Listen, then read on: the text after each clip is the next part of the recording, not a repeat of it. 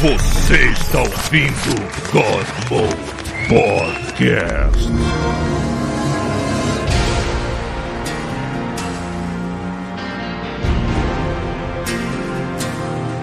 Fala galera, está começando mais um God Mode. Hoje vai ser um- uma coisa meio diferente do que a gente está acostumado a fazer, porque a gente tem um convidado aqui. A gente vai falar sobre esporte, este bando de velho, jogador de videogame que não entende porra nenhuma de esporte. Vai Quem diria, esporte. né? Quem Mas para isso a gente trouxe o Matheus de Luca. Diga oi, Matheus. Muito prazer em recebê-lo aqui. Não, eu, eu que agradeço pelo convite, muito prazer em estar aqui com vocês todos.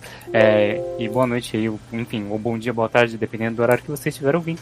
É, eu sou o Matheus De Luca, eu sou jornalista, sou editor-chefe do MGG Brasil, que é um site dedicado à cobertura dos, dos esportes, né, dos esportes eletrônicos. E eu trabalho nessa área de games já desde, desde 2015, então vai completar seis anos aí. É, e é isso, vamos falar aí sobre a história dos esportes, o que, que são esportes, né, o que, que difere de games no geral e outras coisitas mais que vamos discutir. Maneiro. Por que, que hoje em dia os esportes são levados a sério? Porque na nossa época era todo mundo rindo da nossa cara. É.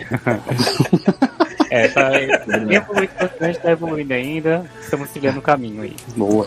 Eu fico feliz de ser nerd hoje em dia. Hoje em dia os nerds são. Sim. São mais- Nós temos o nosso Terrível. império! Somos pobres, mas temos o império.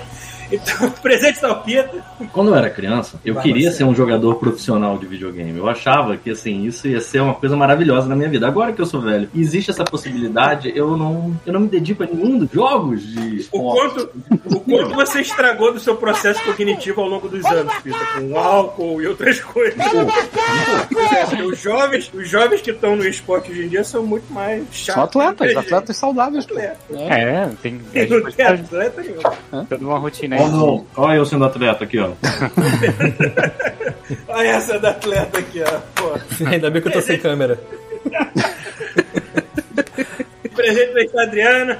Boa noite, pessoal. E a minha, minha primeira experiência de esportes foi campeonato de Mario Kart do condomínio. Porra, é isso. É, a gente teve uma experiência de, de, de esporte quando a gente tava trabalhando na, na Labocine, que jogou o campeonato de FIFA.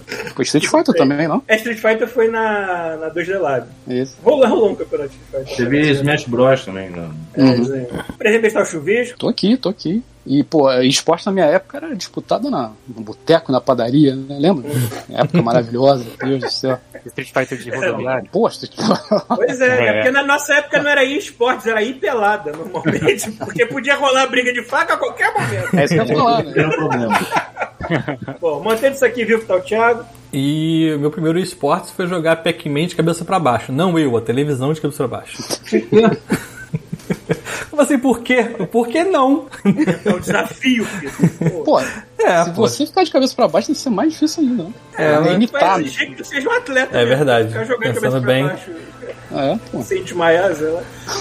Bom, então vamos aproveitar, Thiago, manda os disclaimers que a gente vai pular direto pro assunto pra não perder tempo. É, os disclaimers hoje vão ser mais rápidos pra gente aproveitar o nosso querido convidado hoje aqui, mas eu sei que muita gente vai conhecer o God Mode porque a gente vai fazer uma divulgação especial, coisa que a gente não faz durante a semana porque nós somos um bando de competentes normalmente, mas dessa vez a gente fez o mais incrível é que os nossos ouvintes falando assim, o que está acontecendo? Vocês estão fazendo alguma coisa de divulgação essa semana? Vocês estão fazendo alguma coisa É verdade, profissional? O que, está acontecendo? Galera, confusa, se a gente tivesse Então- isso, isso é importante que o nosso convidado saiba. Se a gente tivesse se dedicado dessa forma perto do dia 1 de abril, ninguém ia acreditar na gente. É verdade. É verdade. Mas dito isso, né, algumas pessoas aqui vão convidar, vão conhecer o, o God Mode hoje, então bem-vindos. Desculpa desde Desculpa. já. É, nós somos incrivelmente um podcast que tem mais de 10 anos aí de estrada Continua e, isso. e continuamos aí, né? O que é mais incrível. É, majoritariamente falando sobre jogos, mas a gente também fala sobre cultura nerd, a gente tem o off mode que a gente fala aqui, que já tomou a pauta aí de muitos capítulos que a gente não tinha muito o que falar e acabou virando um grande off mode. Os melhores cá entre nós são os off mode. Então, a gente tem é, um blog, se vocês quiserem ver, já que a maioria do nosso público é velho. Então, a gente tem um blog, godmodepodcast.com.br, tá lá funcionando até hoje, que tem todo o nosso histórico de 10 anos, porque a gente foi para o Spotify há uns 2 anos, mais ou menos, e lá só tem 3 anos de podcast. Então, se você quer sofrer um pouco mais de 3 anos, a gente tem 7 anos para trás no nosso blog. É, e a gente grava todo domingo às 19 horas, como a gente está fazendo hoje aqui, transmissão ao vivo na Twitch, com imagens e vídeos se mexendo e fotos maravilhosas e o Pita comendo pizza ao vivo. Eu sem câmera, mas enfim, a gente sempre faz umas inter... Tá vindo automático. A gente sempre faz umas inserções de imagem, então a gente tá falando de um, um jogo, alguma coisa, a gente bota trailer e fotos e exemplos e tal. Então, assim, é uma experiência mais completa se você vir aqui na Twitch. Porém, se você não quiser, até quarta-feira, dependendo do Paulo editar e eu lembrar de colocar no ar, o podcast sai em todas as plataformas aí: é, Spotify, Apple Podcasts, e Google, Anchor, enfim. É, E tá lá disponível para vocês desfrutarem desta maravilha. No blog também. É, no blog na verdade até antes, mas Sim. tá lá. É isso. Mais alguma coisa, Boa. pessoal? Que eu me lembro, acho que não, né? Tem mais algum disclaimer? Pita, alguma coisa, alguma participação, algo? Ah, e pra quem já, já já ouve a gente ou pessoas novas que querem entrar em contato, a gente tem um e-mail godmode@terceiraterra.com. Não perguntem por que terceira guerra por enquanto, mas é godmode@terceira terra. É É terceira terra. É terceira guerra, a gente não Terceira terra.com. Ainda não. É, uma, é um grande rolê explicar por que Terceira Terra para as pessoas que estão chegando agora. Só gravem. godmode.terceiraterra.com E é isso. A gente chama de Terceira Perna às vezes, mas é terceiraterra.com. Pita, o que, que você tá balbuciando aí? Você tá mudo, Pita. Ah, que ótimo. Agora todo mundo está mudo. Peraí, peraí. Ah, meu Deus. Ah, Adriana, peço pro pessoal esperar um pouquinho que eu acho que deu merda aqui. Escutou, Adriana? Avisou? Ah, que bom. Isso é ótimo. Todo mundo me escutando e eu não. Peraí. Pita deve estar falando. Isso é normal. Isso sempre eu conto. Pô, isso é o teu coração, né, Thiago? Pronto, beleza, voltou. Tá ouvindo a gente? Desculpa aí, pessoal. Não, não problema. Não problema. Como eu tava dizendo. Luciano falou assim: Isso eu gosto de molde, acostumem-se. Posso ir? Sabe que faz ao vivo, é muito sacana. Beleza, tá funcionando. Mandem ver. Posso ir? Pode. Como eu tava dizendo, o RPG do Atriel no Bar Princesa do, do Twitch continua toda quinta-feira. A gente joga das ah, 8 horas da noite até as 11 ou meia-noite. O último foi até meia-noite. Foi, tá sendo bem legal. Então, é, vão lá, vão lá dar uma prestigiada. Eu não estou mostrando, eu estou jogando no grupo, eu estou jogando de bardo, tentando criar todo episódio um insulto bem criativo, mas nem sempre, nem sempre Seu, dá E certo. tem aquele Seu- cara que leva um violão no meio da guerra. isso. Eu mesmo. Seu bardo fala francês também, igual da última vez? Não, não, infelizmente não. Dessa vez não. Beleza. Então vambora. Vambora. Bora. Acho que a primeira Bora. pergunta que esse bando de velho aqui tem que fazer pro Matheus é: o que é um esporte? o, que, o que diferencia um esporte atualmente daquilo que a gente vê naquele filme lá que o cara ia disputar Mario 3 de algum campeonato? Nossa senhora. É verdade, isso, isso é uma referência muito boa, porque quando eu era criança, embora eu, eu entenda o ponto que o Paulo tá falando, a nossa referência era aquele, o mestre dos videogames, né? Como é que era? The Wizard. The Wizard, Eu, né? vi- eu vi no cinema. Você viu isso no cinema, que é só porque eu sou idoso, é, pô. velho a gente é. É. No mundo idoso, vendo o garoto jogando Super Mario 3 e descobrindo coisas que teoricamente eram impossíveis, já que aquilo ali era o lançamento do jogo. Mas, enfim, Só, só um instantinho antes, Matheus. Só um minutinho. Tá direita a live, né, Thiago? Que tá sumido Tá, aqui. não, tá tudo certo. Então demorou, vai lá. Ah, show. Beleza. Então, esse ponto que vocês tocaram realmente é muito bom, né? De tipo, ah, a gente sempre competiu em jogos desde desde a infância, jogava Mario Kart, é, Smash Bros, mesmo, um jogo de luta qualquer, e você tava ali competindo contra, sei lá, seu irmão, seu primo, é, seu vizinho da rua. E por que que isso não é esporte, né? É, a gente tem, tem um histórico aí de primeiro campeonato oficial de games que rolou, assim, que se tem registro, né? Foi em 72, com o campeonato de Space War, foi feito numa universidade lá de Stanford. E depois disso, em 80, a gente teve o primeiro campeonato de Space Invaders. E tudo isso ainda, naquela época, né, ninguém falava que aquilo era esporte, né? Que aquilo era esporte eletrônico, que, sei lá, você podia viver profissionalmente jogando videogame. Mas a gente tem essas competições desde, desde muito tempo atrás. E o que muda, o que difere, né, um, um game normal, assim, de um game de esportes, é, tem vários fatores. Um deles é a própria empresa que desenvolve o jogo, né? Ela precisa pensar no jogo como, como um- uma competição, como um jogo que vai ser competitivo. Então, a gente até estava falando aqui um pouquinho antes do, do- da gravação começar, que a gente pode competir em quase todo jogo, tipo no Tetris para ver quem faz mais rápido, ou nos próprios jogos de luta. Mas você pode jogar esse jogo casualmente sem, sem sei lá, estar contra alguém. Enquanto um jogo como League of Legends, né, que talvez seja o esporte mais, mais popular que a gente tem hoje em dia, você tá sempre ali competindo contra outras pessoas, mesmo que você esteja jogando casualmente. Então, o cerne do jogo, né, é, desde a sua concepção, é ser competitivo, é ser uma competição entre um jogador e outro, um time e outro. E essa empresa que desenvolveu o jogo, ela precisa fomentar esse cenário. Então, de nada adianta também ter um jogo que ele é competitivo no seu cerne, mas você não tem um campeonato, você não tem um, um incentivo para que as pessoas pensem em se profissionalizar naquilo, levar aquilo a sério. Então, a gente pode ir caminhando aí aos poucos e chegar nesse ponto é, da profissionalização, mas o que difere, mais ou menos, em resumo, é isso. Então, e obviamente, né, tem muitos jogos por aí que eles também não tem nenhum fator competitivo, então não pode se enquadrar. Por exemplo, no The Last of Us, no God of War, jogos que são focados, são single players, né? E hum. então eles é, A competição do The Last of Us 2 é pra ver quem chora mais rápido. É, é isso.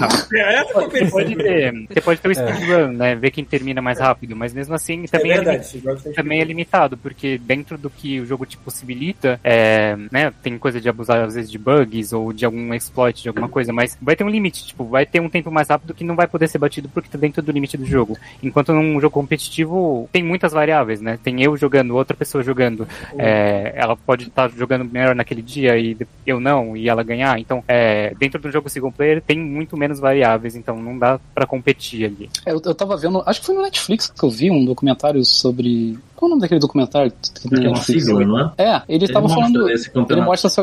É, do Space Invader. Foi uma, mulher que ganhou, não foi? Isso, foi. Na verdade, eu acho que foi um. Assim, eu acho que. É, eu, eu, eu, fiquei bem confuso, porque parece um menininho jogando, né? Então, é uma mulher trans. Ela é trans. É uma mulher trans. Ah, sim. É, uhum. Foi a Rebecca Heinemann. Ah, legal. Foi a campeã do torneio Muito de, de Space Invaders. Inclusive, a gente teve, teve uma iniciativa ano passado, ou esse ano, dentro do cenário de esportes eletrônicos, de um campeonato voltado só para é, pessoas trans, que foi a, a Copa Rebecca Heinemann. Foi aqui no Brasil. Olha só, ah, maneiro. maneiro. maneiro. Legal. Foi bem legal. Engraçado e... que assim, você estava falando sobre os jogos, a gente, hoje, de fato, o League of Legends, ele é o maior exponencial, assim, é, é o mais popular e... e... Pelo menos pra gente, né? Eu não eu sei... Acho que, o fato dele ser free to play, ele é acessível para qualquer um, é, ele, isso obviamente torna ele muito popular. Mas quando a gente era novo, o Chuvisco levantou a questão dos fliperamas e assim, a gente competia em fliperamas e já tinha no Japão a Evo. Eu lembro que acho que a primeira coisa que eu vi de competição séria de videogame foi, foi o Street Fighter 3, eu acho que foi o, primeiro que eu pelo menos ouvi falar. Que tem aquela sequência de parry maluca lá. É, que sequência de parry maluco do Daigo. E é. assim, foi, foi quando eu me dei conta de que isso era levado um pouco mais a sério em outros lugares. Sim.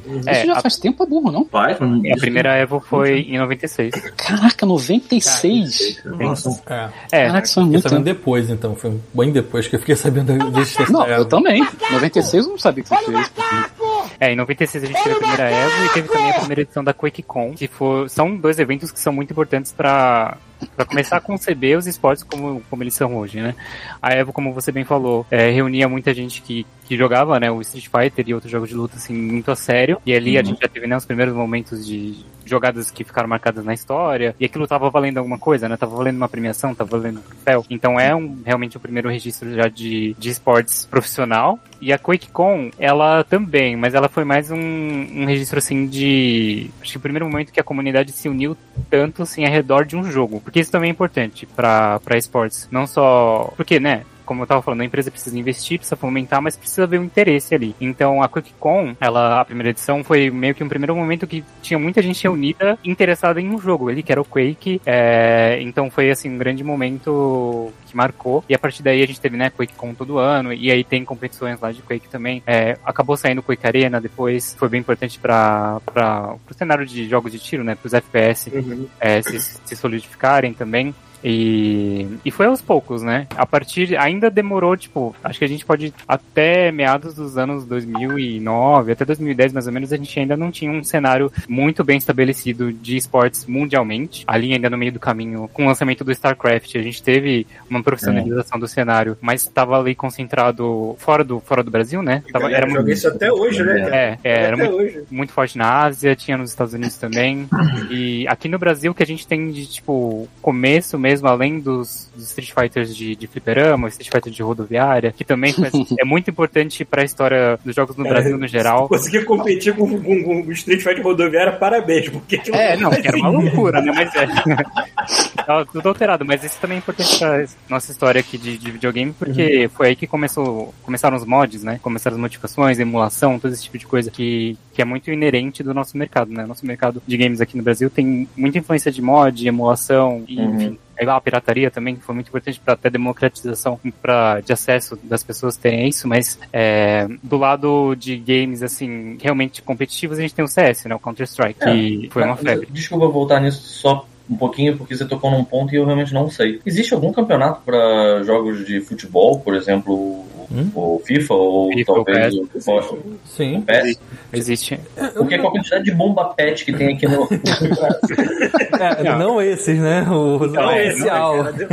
Cara, Hoje em dia a gente tem dos oficiais, né? Do FIFA oficial, do PES oficial. É, mas das desses bomba pets tinha né, o campeonato de bairro só. Não, eu sei, mas assim, eu, eu, eu, eu trouxe isso à tona só pra, trazer como é popular, né, aqui no Brasil, o, esse tipo de, de jogo. Tem Aí, gente que compra o videogame da geração só pra, pra jogar, jogar FIFA, é. É, FIFA. Daí um jogo de esporte que o jogo de modo casual. De vez em quando eu boto um FIFA aqui pra jogar também. Olha casual. Paulo, Jogo sozinho, porque eu sou. Desse... Tá jogando sozinho, então não é esporte. É porque, é. pois é, eu, eu gosto de terminar a partida dando 20 a 0 no placar. Ah, assim, não, não, não. não. Só perder. Mas eu jogo no modo profissional, no modo jogo Parabéns. Então, não teve um jogador profissional de futebol real mesmo que ele tipo, saiu e foi jogar FIFA eSports. Tem, Teve, tem, o nome um cara... me fugiu agora, mas tem. É, ele foi até o cara que ganhou, eu acho, o melhor lance do ano, alguma coisa assim. Ele ganhou o prêmio Puskas, né? É, exatamente. O cara, fez, o cara fez o gol mais bonito, foi eleito o gol mais bonito, e aí no final das contas ele falou assim: É, eu fiz o gol mais bonito, mas eu não sou assim tão bom. E aí ele resolveu ser muito bom em esportes. E o cara foi, tipo, sei lá, pra final do Mundial. Roy Kent, o nome do cara? Hã? Assim, não sei se ele também, mas aqui no Brasil teve o Wendell Lira. Ah, acho que é ele mesmo. É, o Wendell Lira ganhou o prêmio Puskas e ele acabou saindo do futebol profissional para jogar o, o, eletrônico. E ele Cara, é que doideira essa porra. Nisso. É muito doido, mas assim, tem uma, tem uma coisa que eu não consigo deixar passar. O Neymar não andou flertando com esportes também? Muito. Não, sério? Muito, sim. Com, com CS, principalmente. Com Counter-Strike e, e, um pouquinho com Fortnite também, mas principalmente no CS. Parabéns, Neymar. é, ele não era o cara super profissional nisso, mas era um cara que chamava atenção e era interessante pra, tipo, chamar é. atenção pro, é, isso é verdade. jogo isso e é tal, essas coisas. O é. 3D falou que o Paulo joga no modo Paulo. Realmente, eu jogo no meu modo. Paulo joga no modo Paulo. eu brinco do meu jeito. é o P-Sports. Pois é. Bom, mas aí continuando. Ele tá falando CS, não era isso? É que o CS popularizou é, essa coisa mais competitiva aqui. Eu lembro da época que era uma febre, qualquer lugar tinha uma lan house com todo mundo lá. Quem nunca passou a night numa lan house, né? Jogando essa porcaria eu fiz aí. aniversários em lan house. É, eu também. Corujão, passava noite é. jogando. É. é, o CS foi, foi o jogo da, de, de, uma, de toda uma geração dessa época aí de Lan House. É, levavam também pra jogar em aula de informática, tinha na escola.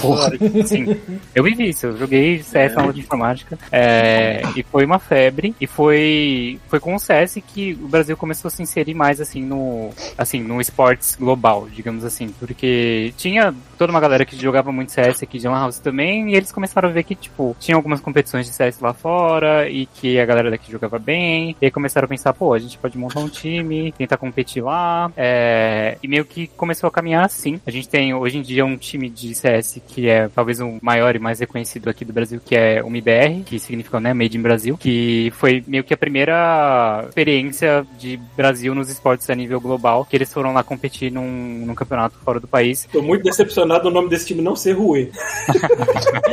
eu acho que nessa época nem é, não tinha isso, né? É.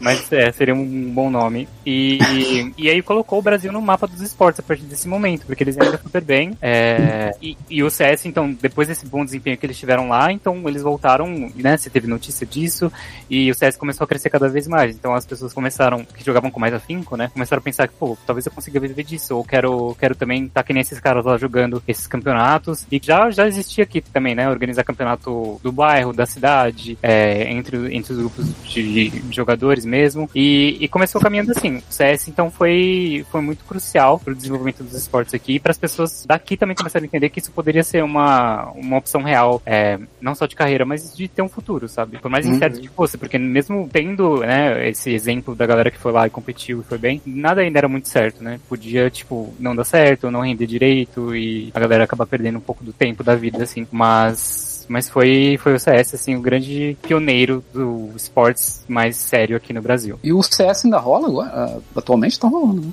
Sim, sim, ainda rola e é bem grande ainda, tem um, uma Caraca. comunidade muito apaixonada que acompanha. Esse time, o MBR, tá aí até hoje também, claro que mudou. Uhum. É, os, os, jogadores e tudo mais. É, a versão que se joga do CS hoje em dia é o, é o Global Offensive, né? O CSGO. Uhum. E naquela época era o CS 1.6, que era o, o principal. CS foi fenômeno muito antes de a gente ouvir falar em esporte também. Já, sim, já sim, no Brasil sim. já era uma febre do caramba. Assim. É, isso, isso é até uma coisa que eu ia perguntar, assim, que qual, acho que qual lugar do planeta, assim, que bomba mais em esporte? Provavelmente deve ser... Coreia, Coreia, Coreia né? Não sei. Ásia como um Ásia como um todo, né? É, a gente tem, tem, É engraçado até perceber isso. Por exemplo, na Coreia o StarCraft foi muito grande, mas meio que pegou mais lá. então não tem um. Tem, obviamente, competidores de outros lugares da Ásia, mas na Coreia tinha os melhores, os maiores competidores de StarCraft estavam lá. O Japão é sempre muito conhecido pelos jogos de luta. Então, os maiores jogadores de jogos de luta, jogos de luta eram de lá. Hoje em dia, obviamente, você tem de outros lugares também. Já tinha alguns muito bons dos Estados Unidos, da América do Norte no geral, mas o Japão era muito conhecido por isso. Na China, eles também, hoje em dia, são muito conhecidos por ser muito bom no, nos MOBAs, né? Jogos que são ah, parecidos com o LoL, é do mesmo uhum. gênero do LoL, né? Então, dentro da Ásia, a gente tem uma variedade bem grande de, de gêneros diferentes por cada que, que cada país é, é, meio que forte naquilo, sabe? É, e entre, tem todos os países ainda do Sudeste Asiático que também competem muito bem nos MOBAs e em outras categorias de jogos, mas acho que lá o, mercado, o maior mercado, acho não, o maior mercado de esportes que a gente tem é na Ásia, depois tem nos Estados Unidos e a gente tá logo ali, em terceiro. É... Caramba! É, olha aí. O Brasil é um mercado muito grande que, é, hoje em dia, né, tá, é uhum. muito bem visado pelas empresas, a gente tem iniciativas que são exclusivas daqui, então tem alguns, alguns jogos que, obviamente, eles estão presentes em vários territórios, mas aqui no Brasil a gente tem coisas que outros, nos territórios não tem, tipo campeonatos que lá fora não tem, ou iniciativas que as empresas fazem aqui que lá fora não tem, porque o nosso mercado é muito grande, tem um público muito grande, é, que está cada vez mais investido nisso. E a gente. E esse panorama de esportes mudou bastante também, dessa época do CS até agora quando a gente está. Eu diria que esportes aqui no Brasil começou a ficar real mesmo depois que a Riot chegou aqui com o LoL. É, depois hum. que o LoL foi lançado aqui e a Riot começou a organizar o Campeonato Brasileiro de League of Legends, né, o CBLOL, foi a partir desse momento que esportes começou a virar uma coisa real de verdade. E a partir desse momento, as outras empresas de jogos competitivos que também vieram para cá se espelharam muito na Riot para poder fazer os jogos delas acontecerem aqui também. Então, aqui no Brasil, no mundo como um todo, acho que a Riot foi muito importante para profissionalizar os esportes como eles são hoje. Com certeza. Eu lembro que quando. Pô, já tô. A gente tá aqui o quê? Cinco anos já aqui, Paulo? Uhum. Canadá, mais ou menos. Eu fiz cinco anos agora, início de outubro. É, eu tô quase lá. Mas eu lembro que antes da gente vir pra cá, a gente. A Débora tava, jogava LOL no Brasil também. E, e, eu lembro dela, uma época, falar assim, pô, deixa eu ligar aqui na TV que vai passar o CBLOL. Eu falei, quê? CBLOL aqui? Aí, é, vai passar o, o, o campeonato de LOL. Na, eu falei, na TV? Aí eu falei, é, tipo, o Sport TV. Eu falei, meu Deus do céu, o que está acontecendo no planeta? A gente tá acostumado a ouvir falar de Aí, campeonato de videogame, a gente imagina aquele ginásio de escola, não muito grande. É, 40 pessoas, né? Aí de repente aí eu... tu abre tem um estádio inteiro lotado. É, cara, aí eu fiquei olhando assim, como é grandioso. Se bem que no, no Brasil, assim, também é, é grande, mas é. os internacionais são muito bizarros, assim, cara. Pô, eu tava comentando aqui com, com, com o Matheus, que eu tava vendo no, no tweet aqui do, do, do site dele, do MGG, não é isso? É, tipo, o, o, o, eu não sei se é um prêmio, não sei o que, que é, mas, cara, a galera que vai competir é, na de 2021, né, do, de LoL, vai ganhar um, um anel de sei lá, de, de que? Diamante, 18 quilates da Mercedes, cara. É, tipo aqueles anéis que o pessoal dá no Super Bowl. É, do... Super Bowl, é e é uma é. chaprocha de anel desse tamanho, brother. Com uma porra de um diamante cravado. Uma criança, não pode. Não, é criança. Você não sabe o que vai fazer com isso. É, é isso criança vai perder né? esse anel, pô. Ah, é, exatamente. Isso é o bônus só, né? E tem a premiação em dinheiro mesmo, então Isso é um bônus, Isso é o troco. É exatamente. Imagina, chegar com uma chaprosca dessa andar na rua no Brasil, o cara não vai fazer não, isso. Não, não, enfim. É. cara, mas, mas enfim, eu tava falando sobre isso. Eu achei muito maneiro você ligar na TV, ligar a TV e tá passando na, isso. Na night. O cara vai pegar, vai botar esse anel vai dizer assim: aqui, ó, ganhei essa merda aqui, ó, esse anel do Lanterna Verde aqui, tamanho desse diamante, Se tu vender esse anel, já tá feito, mano. Tá tranquilo. Eu vi, eu vi um desses CBLOL, o pessoal fazia projeção de realidade aumentada no palco, na TV, com dragão voando. Ficou assim, caraca, isso é. Pô, Paulo, tu tem, tu tem noção que tem um, um, um, um, Não sei se tu tá ligado, mas tem um grupo virtual né, de, de música lá da- da- das meninas do LoL. Hum, Que tem show, cara. Tu já viu show disso ao vivo? não, não vi, mas eu É Ao vivo, muito não. doido, brother. Ao É, vivo, é, é. tipo, é um holograma. É uma parada, projeção, sabe? é, vi. É uma projeção. É muito maneiro, cara. É muito maneiro. É, A minha experiência foi pa- pa- parecida com a do, do Chuvisco, só que teve um, um a mais, assim, porque eu sabia que tinha competição, e aí um dia eu tava zapeando na televisão, aí passei na ESPN, e aí tava É? tendo LOL, e aí eu falei assim, pô, competição de LOL, um negócio maneiro, né? Aí eu pensei assim, ah, deve ser, sei lá, na Coreia, no Japão, eu fui ver, era em São Paulo, era um estádio gigantesco com, parecia um ringue no meio, assim, eu pensei que os caras iam sair na porrada no final do negócio. E, e era no Brasil, e todo mundo, tipo, as equipes brasileiras, aí a gente até parou pra ver. Eu- Eu não sabia jogar LOL na época.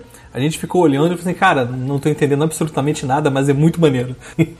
Ah, nossa amiga, nossa amiga Gisele já foi em várias dessas aí, né? Porque ela Ah, faz já, ilustração. foi, já foi fazer cosplay, inclusive. Ela fez Sim. ilustração pra eles, não fez? Aliás, tem Ela uma foi- coisa pra ser dita da Gisele. Há, pouco há pouquíssimo tempo teve, acho que o primeiro, a primeira edição do campeonato de Valorant, não teve? Sim. E aí teve uma abertura do. do Sim. Uma, uma- tipo, um negócio em 3D, todo conceitual, os personagens, e ela que fez. Ela fez a. Ela é diretora de arte. direção de arte, alguma coisa assim. Ah, legal. Bom, muitas ilustrações que eu vi no perfil dela. Ela, ela trabalhou como diretora de arte dessa Ah, ela manda bem Vendo ela, ela postando, o- ela assistindo, né? E postando nos stories, e ai que orgulho. E aí que me deu o estalo. Porque, peraí, peraí, foi você que fez ela assim, diretora de arte. Caralho. É, o, A gente sabia que eventualmente ela ia chegar lá, né? Porque ela manda muito bem. Ela manda muito bem. o LoL foi um fenômeno, assim, acho que nem a Riot esperava que as pessoas iam gostar tanto, sabe? Que teve o beta em 2009 do jogo, é, e era um MOBA parecido com o Dota, né? Naquela época já existia- o Dota, o Dota que era um mod do, do Warcraft, e inclusive parte da, dos desenvolvedores que fizeram o Dota foi, foram quem fez o, o LoL, né? Uhum. É, então acho que eles, assim, queriam competir ali com o Dota, acho que tinha o Heroes of New Earth, né? O Home, naquela época também, que era outro MOBA que tava crescendo ali. E eles fizeram meio que, tipo, ah, vamos fazer melhor que os outros e tal, mas acho que eles não esperavam que ia crescer tanto. É, porque, né, como eu comentei no começo também, uma coisa que é muito importante para um esporte ser esportes é a comunidade ab- abraçar esse jogo, né? E a comunidade que abraçou o LoL, tanto aqui no Brasil quanto a nível mundial, é absurda, assim. As pessoas é, se apegaram muito aos personagens, à história do jogo, é, e ao próprio gameplay mesmo, e, vivem o jogo, sabe? É, gente que faz cosplay, faz as ilustrações, e estão ali consumindo tudo que sai sobre o jogo. Então, essa coisa de viver o jogo faz, faz muito o, o LoL funcionar e meio que fez a Riot, obviamente, apostar nisso, investir cada vez mais e tentar abranger isso para outros jogos também, né? Porque a Riot sempre foi Riot Games e por muitos anos eles só tinham um jogo, né? Então, eles finalmente botaram o S de verdade ali no Riot Games, começaram, lançaram o Valorant, lançaram o tem o Legends of Runeterra também, que é um jogo de carta do LoL. Então, eles começaram a lançar esses outros jogos e, e começaram a aplicar tudo que eles aprenderam, né? Desenvolveram ao longo dos anos com o LoL com esses outros jogos. O Valorant mesmo, tipo, tem, fez um ano esse ano, tem um pouco mais de um ano de lançamento e já tem um cenário totalmente estruturado com o circuito brasileiro que classifica pro Mundial. é, e aí, sei lá, se você não. Na verdade, tem vários mundiais até chegar no Mundial de verdade, assim, então são vários mundialitos, digamos assim. E aí você vai chegando no Mundial. Então o jogo já começou assim, 100% estruturado. Porque hoje em dia o jogo já é produzido, alguns jogos já são produzidos pensando no esporte, né? Porque Sim, exatamente. imagina quando o LoL foi feito, foi pensado só pra ser um MOBA divertido e tudo mais. Eu acho que Só que a esse- galera.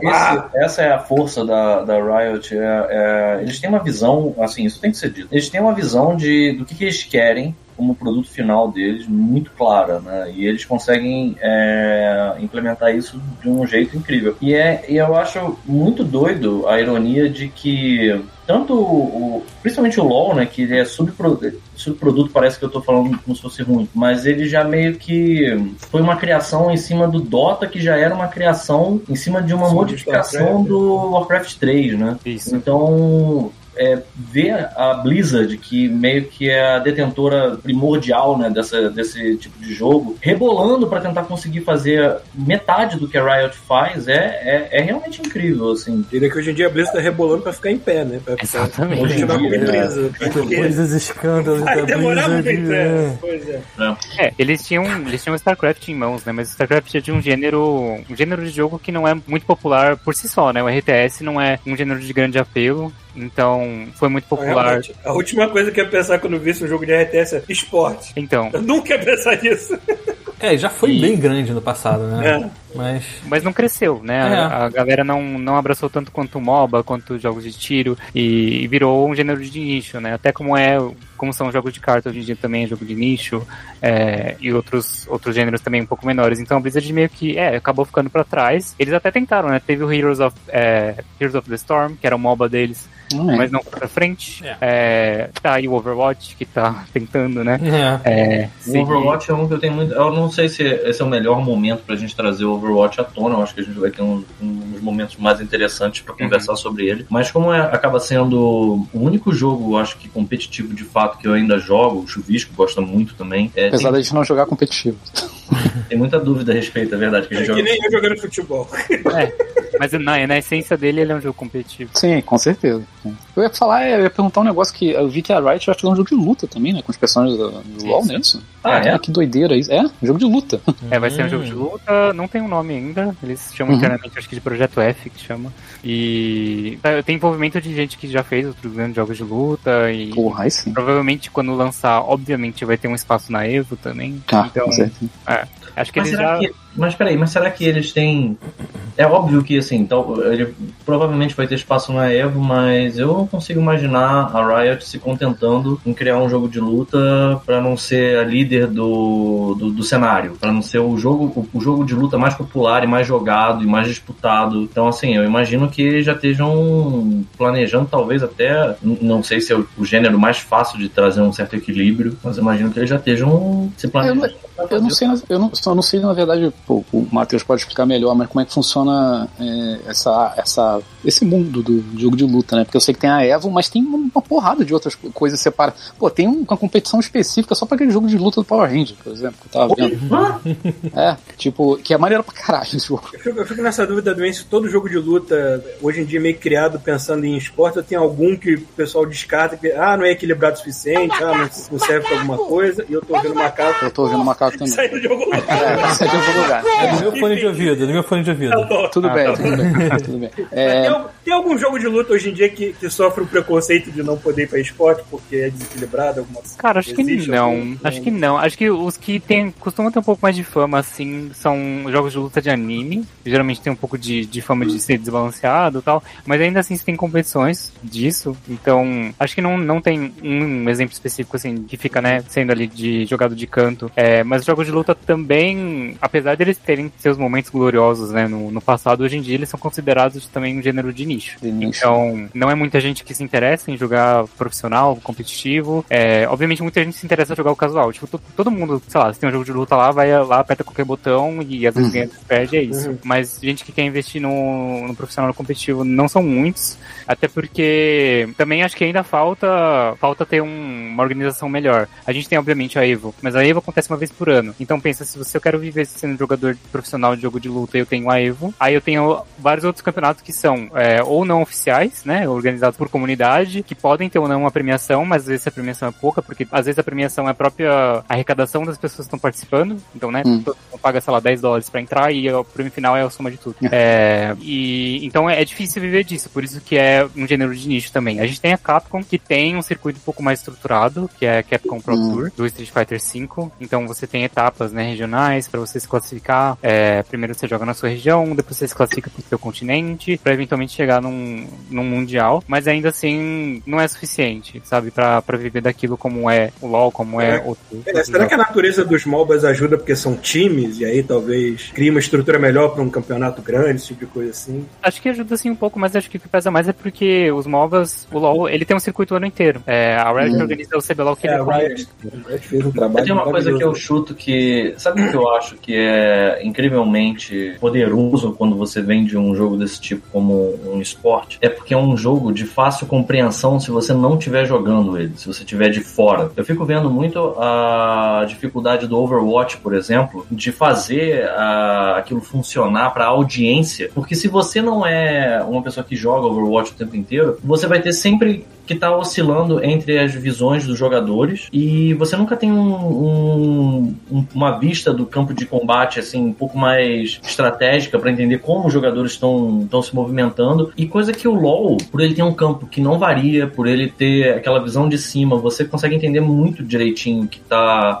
Eu ainda dependo do narrador me contando o que tá acontecendo, que eu fico assim. É, eu, no começo eu me perdia também, mas assim, eu, eu assisti esse campeonato, aquele primeiro que eu falei que eu vi, eu assisti uns 4 ou 5. Lá pra terceira eu já tava. Ah, tá bom, já, já saquei um pouquinho aqui. Não, é, o, o que o Pedro tá falando tem, tem, faz sentido, assim, eu também não entendo. Eu vejo uh, o LOL, às vezes a Débora jogando, eu fico, caraca, mano, quase o meu olho vai pra lá, eu tô pra cá, assim, não tô entendendo nada que tá acontecendo. Mas o que o Pedro tá falando faz sentido. Você tem uma visão muito mais é, é, estratégica, estratégica do que você tá assistindo, sabe? O Overwatch, eu, eu jogo Overwatch, o Peter joga, a gente joga. Mas eu não consigo ver, tipo, eu não consigo Overwatch, assistir o Overwatch, que eu fico nervoso, eu não consigo entender o que tá acontecendo. Porque cada sabe? tela é a sua perspectiva de, é, primeira é, pessoa, é, né? Exatamente. É uhum. Então, tem até uma pergunta, na verdade, você repetiu três vezes aqui no, no chat, eu acho interessante, porque tchau. também é uma pergunta que eu já me fiz. Porque eu vou contar hum. uma pequena história rapidinho antes, é o seguinte.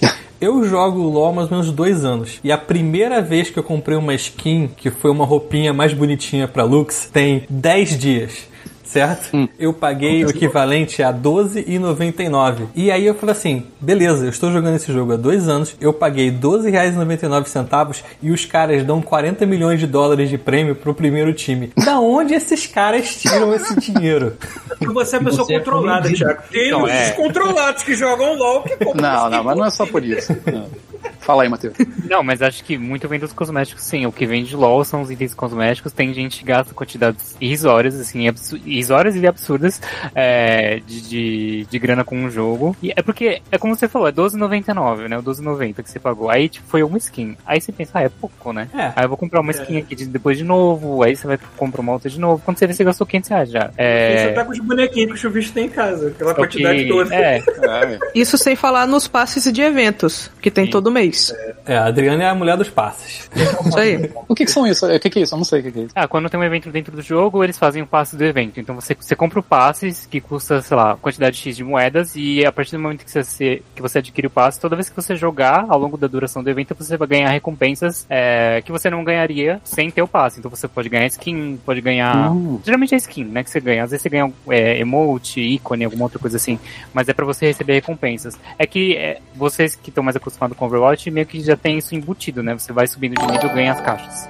É, hum. é, você até ganha caixa de vez em quando, que é. Mas tem a ver com o sistema que eles chamam lá de maestria, que é quando você joga bem, você ganha uma caixa. É, hum. também é limitado. Então, para você ganhar essas recompensas cosméticas, tem, é sempre dentro dos eventos e aí você compra o passe pra, pra poder receber mais. Mania. A maioria dos jogos de, de esportes hoje em dia funcionam com esse esquema de passe, né? Que eles chamam de passe de batalha. Tem no Fortnite, tem no próprio Dota mesmo tem. É, mas uma coisa que eu tô vendo bastante aqui no, no chat também é sobre. Quando a gente tá falando falando de jogos de luta, né? Porque por que, que não populariza tanto? Por que, que não é tão fácil? Por que, que é de nicho? Tem também um fator de que ele é. Os jogos de luta você precisa pagar, né? Eles não são free to play. Hum. E você precisa estar no console. É, você precisa ter o console. E o LoL ele roda em qualquer coisa, gente. Ele roda, sei lá, se eu pego um notebook super básico com placa vídeo integrada do trabalho, ele vai rodar o LoL. É, pode, Desculpa te interromper, mas eu, eu, concordo com isso tudo. mas eu acho que o LoL ainda tem a sorte ou, ou a, a, a, o brilhantismo de ter uma outra coisa. Um jogo de luta é muito rápido. Um jogo de luta você resolve uma partida em poucos minutos, sabe? Você até estende ele. E eu acho que o tempo de duração de uma partida de LoL é perfeito para uma pra audiência estar tá assistindo também e, e, e, se entretendo com chance de viradas e que no jogo de luta também não tem. Um jogo de luta é meio instantâneo, quase, sabe? Um round é, tem o quê? 99 você, segundos. Você já foi ver, assistir ao vivo um campeonato de, de alguma, alguma, alguma luta qualquer, taekwondo, alguma coisa assim? Porque eu já fui no Pan-Americano ver luta greco-romana. É a mesma coisa, você senta lá e vê várias lutas uma atrás da outra, tu não tem conexão com nada, basicamente é, assim que tá acontecendo. Tem, tem, tem o fator também de assistir, né? Porque é. se você não entende a nuance daquele jogo de luta, você não vai ver, de repente, uma coisa muito boa que um jogador fez ali, mas que é mínimo pro olhar, sei lá, ele deu um parry ali, mas uhum. se você não entende do jogo, você não vai entender que ele deu um parry absurdo ali. Então, tem isso também. Quem assiste precisa entender do jogo. O LoL, como você falou, tipo, dá para você entender um pouco dele sem entender é, profundamente. Você entende que, ah, tem que destruir essas torres, ou tem que chegar até lá do outro lado do mapa, por mais que você uhum. não entenda o que cada boneco ali tá fazendo, sabe? É, então, realmente tem esse fator que você, se levantou, impacta bastante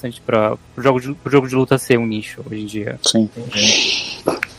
Que é uma pena, o único que eu sei jogar é o Não, Futebol, é, Paulo. E é super difícil. Ah, é? Futebol. Não uma, jogar época, contra a gente. Você... teve uma época que eu falei, ah, quero aprender a jogar Tekken. E, sei lá, foi a pior decisão da minha vida, porque é muito. Tekken, cara. É muito Cara, eu ia dar o exemplo aqui do Street Fighter do. Qual é o último? 5, né? É o cinco. Porque a gente comprou essa porcaria quando lançou. Sim. Eu e Pita, né? A gente ficou lá, vamos jogar Street Fighter online, porque, porra, vai ser mó divertido. Aí a gente entrava. Porque quando lançou esse jogo só tinha online, que eu me lembro. Sim. Basicamente não tinha arcade, tinha nada. Não. E eu lembro que eu entrava lá, pô, beleza, vamos jogar online. Só que eu tava jogando sozinho, o Pita já tava fazendo outra coisa. Enfim. Cara, eu ficava muito puto. Porque assim, você tem que treinar muito, cara, pra ganhar da galera. E quando você consegue, pelo menos eh, no Street Fighter era assim, quando você chegava num ranking, ele te pareava com um cara que era um ranking que você chegou, cara, em uma luta eu já descia, porque eu não conseguia, cara, sabe? Era muito irritante isso, cara. Uhum. eu não sei como é que funciona. Ah. Não é, não é só saber os combos, sabe? Você, É. Quando você vai entrar no detalhe do jogo de luta, na verdade você precisa saber dos frames. É tipo, qual movimento cara. é mais rápido que o outro. Porque você tem que saber dar o- as, as punições, né? Quando o cara tenta te atacar, você tem que dar um algum. Ou você defende, ou você tem que encontrar uma abertura ali, dando um golpe que o frame é mais rápido do que o do outro. Enfim, tem várias nuances muito pequenas ali. É muito tempo de, de investimento pra você ficar bom naquilo. Pô. com- competir de verdade. Resumindo, um mês depois eu vendi o jogo. é, eu fiquei muito Eu, eu até hoje, até hoje eu coloco o 4 de vez em quando só pra me jogar coisa velha assim, porque eu não gostei de 5 não. O 4 eu gosto também. É, isso que eu A, verdade, gente, a gente vinha muito também de uma, de uma época que a gente. O que a gente tinha era o Street Fighter 4, que já tinha um cenário online, mas não tão é, expressivo quanto do Street Fighter 5. Ainda mais agora que ele que é. contar com o dia bom pra lag, né? É, mas a gente jogava juntos, né? A gente ainda tava naquela época que a gente ia, visitava um ao outro e jogava vendo a mesma televisão, que hoje é uma coisa inconcebível. É, mas, então assim, quando o Street Fighter V tava pra sair, eu acho que o que aconteceu é que, como nós somos idosos, a gente não, não se adaptou muito à expectativa certa. Porque o pessoal tava querendo justamente um jogo competitivo, uma coisa mais pra. pra o que pegou a gente no 4 cenário, também era o né, 4 que, que existe hoje online e, e de competição mesmo. A gente tava achando que a gente ia pegar uma coisa casual e que não foi o caso, né? Não, Não, era só pau, mano. Só porrada que ele tomava. Porra. O 4 é casual. O 4 é casual perto do 5. Não, o 4 também não é casual. O É, 4 Não, Casual, mas, mas é. é, que- mas é que ele lembra, ele não tem aquele excesso de combo que, que o 5 trouxe. O, o 5 ele, ele lembra mais o 3 e o 4 ele lembra mais o 2, por exemplo. Talvez. Isso em termos bem gerais, É, exagerando. acho que da nossa perspectiva de velho enterrado. É, Então, é, enfim. A história parecida com essa comigo foi com StarCraft. Eu, tinha, eu jogava StarCraft na, na infância. E aí todo mundo. Naquela época já tinha essa, essa lenda, né? Que os coreanos e os asiáticos eram os melhores jogadores. E aí tinha um japonês no nosso condomínio, o, o, o Paulo conhece, o Leonardo. E eu ganhava dele. Eu falei assim, caraca, eu ganho do, do cara que é japonês, eu devo ser bom pra caramba nessa coisa. E aí eu fui jogar online e assim. Cara, eu não lembro de ter ganho nenhuma partida online. Eu não ter ganho nada. eu devo ter perdido pra alguma criança do leste asiático e não sei, entendeu? Porque eu não sei o Então, nome isso, do cara. eu ia até, eu ia até comentar. Ó, terminou, Thiago? Foi mal. eu- Não, era só isso, contar minha derrota. É, só. porque assim, eu, eu pessoalmente, eu acho que eu jogo bem Splatoon. E cara, eu comecei a jogar Splatoon sozinho aqui, beleza, ficava jogando partida. E aqui, Splatoon, ele vai, ele te coloca, Splatoon 2, ele te coloca pra jogar com qualquer pessoa do planeta, mano. Sim, não tem essa parada de. apanhou junto. Exatamente. E, cara, na minha lista começava a aparecer uma porrada de nome em japonês e chinês e não sei o que lá. E eu ia jogando, jogando, jogando. Cara, assim, eu sempre acabava lá em cima, sacou? Nas partidas. E, cara, começou a pipocar um monte de pedido de amizade que eu não faço ideia do que seja, porque tá tudo escrito em chinês, chinês, chinês, japonês. E eu fiquei, caraca, será que eu jogo bem isso pra essa galera do talvez seja Você é, uma, é, você é uma lenda no Japão, né?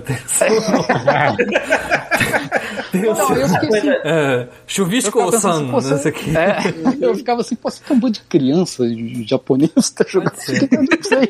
É, mas cara, isso é uma coisa bem legal que acontece no LoL, assim. Às vezes você joga uma partida super legal e, putz, você vira e, e aí daqui a pouquinho as pessoas jogam contigo, tudo te adiciona e você vira amigo das pessoas. Mas isso, isso é uma parte muito maneira. Não, isso é legal, isso é Isso importante. né? Acontece direto. Aproveitando que a gente ainda tá meio que nessa, nessa uh, fase, nessa questão sobre como é que estão os jogos né, pelo mundo, tem uma coisa que é, o que, é mais popular aonde, o cenário até o cenário asiático, tem uma coisa que me incomoda, eu tenho que admitir, que me incomoda um pouco no cenário de Overwatch, pelo menos. Eu acredito que isso se repita em alguns outros jogos. Que os times que originalmente eles foram concebidos como os times de cidades específicas do mundo, agora estão tomados por asiáticos. Você não tem. Você, com raras exceções, você não tem um time só de asiático. E assim, é isso mesmo. E eles não são nem assim, ah, é a comunidade asiática, sei lá, de Vancouver. Não, não é. Sabe? Tipo, você vê que você tem uns é bem grande. que inglês. Sabe? Então, assim. Isso é acontece que... bastante no, no LoL também. É, muito. Sim, o cenário norte-americano do LoL não é norte-americano. É, é meio europeu, meio asiático. Porque todos os times lá são formados por muitos, tipo, eles têm uma regra lá de que você não pode ter mais de dois jogadores estrangeiros no, nos times. É, só que é, quando um jogador estrangeiro passa, não lembro se é um ou dois anos, já dentro do território, ele já é considerado um Sabia. local. É. Hum. Então, ao longo dos anos, é, o cenário norte-americano de LoL foi virando um cenário de, de jogadores asiáticos e europeus, porque os que entraram como imports começaram a ficar nativos e aí eles foram trazendo mais. Então. É que, nem, é. é, que nem jogador brasileiro que vai pra Europa, né? É, mas eu, eu, eu falar esse exemplo? É a mesma coisa. né? É, mas isso acontece muito. E, e é um ponto de crítica, obviamente. Tipo, o público, né, torcedor lá da América do Norte critica sempre porque eles falam, ah, a gente tá torcendo, né? É, obviamente o time, ele é fundado aqui, mas a galera que tá jogando não, não é daqui e tudo mais.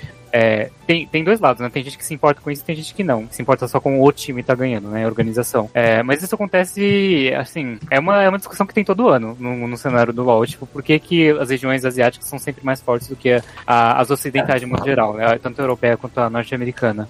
É, Tipo, a gente nunca perguntou pra um torcedor do Barcelona, você não se incomoda do seu time ser metade de outro país, não, pelo menos? É, não, assim, eu entendo esse lado. Eu entendo esse lado. Torce, não tem Mas espanhol. Mas acho que tem limite no futebol também. Você vê o Barcelona, por exemplo, hoje. O Barcelona tem quantos anos? Ele é um, é um time centenário já, eu acho. Uhum. Então, assim, você, você pega agora no, no formato em que é, o esporte, futebol se configura no mundo, eu acho interessante que ele seja assim aberto, né, para você chamar jogadores de outros países. Mas assim, o que a gente tem no- nos esportes é meio diferente, é meio, eu acho que assim ainda existe uma construção da identidade de alguns times e é isso. Não que eu ache isso uma coisa inconcebível ou ache ruim, mas eu- o que eu questiono é que assim a identidade desses times ela fica meio ah, É, eu perdida, sabe? É, não é um time do, do lugar, é, acaba sendo um time. É A verdade é, os melhores jogadores vão se desenvolver no país que dá o melhor incentivo pra essa coisa. Agora, no caso, seria a Coreia, outros países da Ásia, mas o pessoal que tem times em outros lugares, assim, eu quero vencer, eu quero ser o melhor, então vou contratar essa galera. O é lance isso a tem cabeça exato, deles, né? exato, isso é um bom ponto. Porque o lance tem incentivo, né? É. Eu acho que assim, falta um pouco, talvez a grana que eles gastem com. E eu tô jogando aqui do alto da minha pedestal de não sei porra nenhuma. Mas convenhamos que podia se investir um pouco mais em, em recursos para que eh, investir em, em gente mesmo do próprio país, né? Tipo, para desenvolver isso. Não O Matheus pode responder. outro país. É, temos um O especialista. Matheus pode responder isso. né? Os times, os times normalmente não são empresas que são donas, é, ou até mesmo a empresa que fez o jogo também tem Pô, no Brasil, time, no Brasil tem o time do Flamengo, pô, não tem? Ou tem? Tem, tinha? Não Tem, sei. tem, tem. Hã? É, tem, na real, a maior parte dos times, eles são, são empresas, sei lá, próprias, assim, sabe? E aí, ao longo dos anos, eles foram fechando patrocínios ou, ou parcerias com empresas, por exemplo, aqui a gente tem Flamengo, né, que é parceria com a organização de time de futebol. A gente tem um time que chama Red Kennedy Calunga, porque é patrocinado. Calunga. A gente tinha um time da Kabum, a loja que vende, né, os periféricos. Porra, só. E o nome do time era Kabum. É, Hã? inclusive, hoje em dia, a dona Magalu, do Magazine Luiza, é dona de dois times do CBLOL. Olha isso. Olha aí. É dona É. do Jovem Nerd, né? Pô, que é a Kabum, que é, né, com- comprou a Kabum Ah, é e verdade. tinha um time que era, é, chamava de Netshoes Miners, e aí comprou essa organização também, que é da, né, e, Caralho. Estamos à venda aí, Magalu. e vai virar um, É, né? Quem vai comprar a gente é a Mesbla, que já foi pro caralho. Que doideira. é.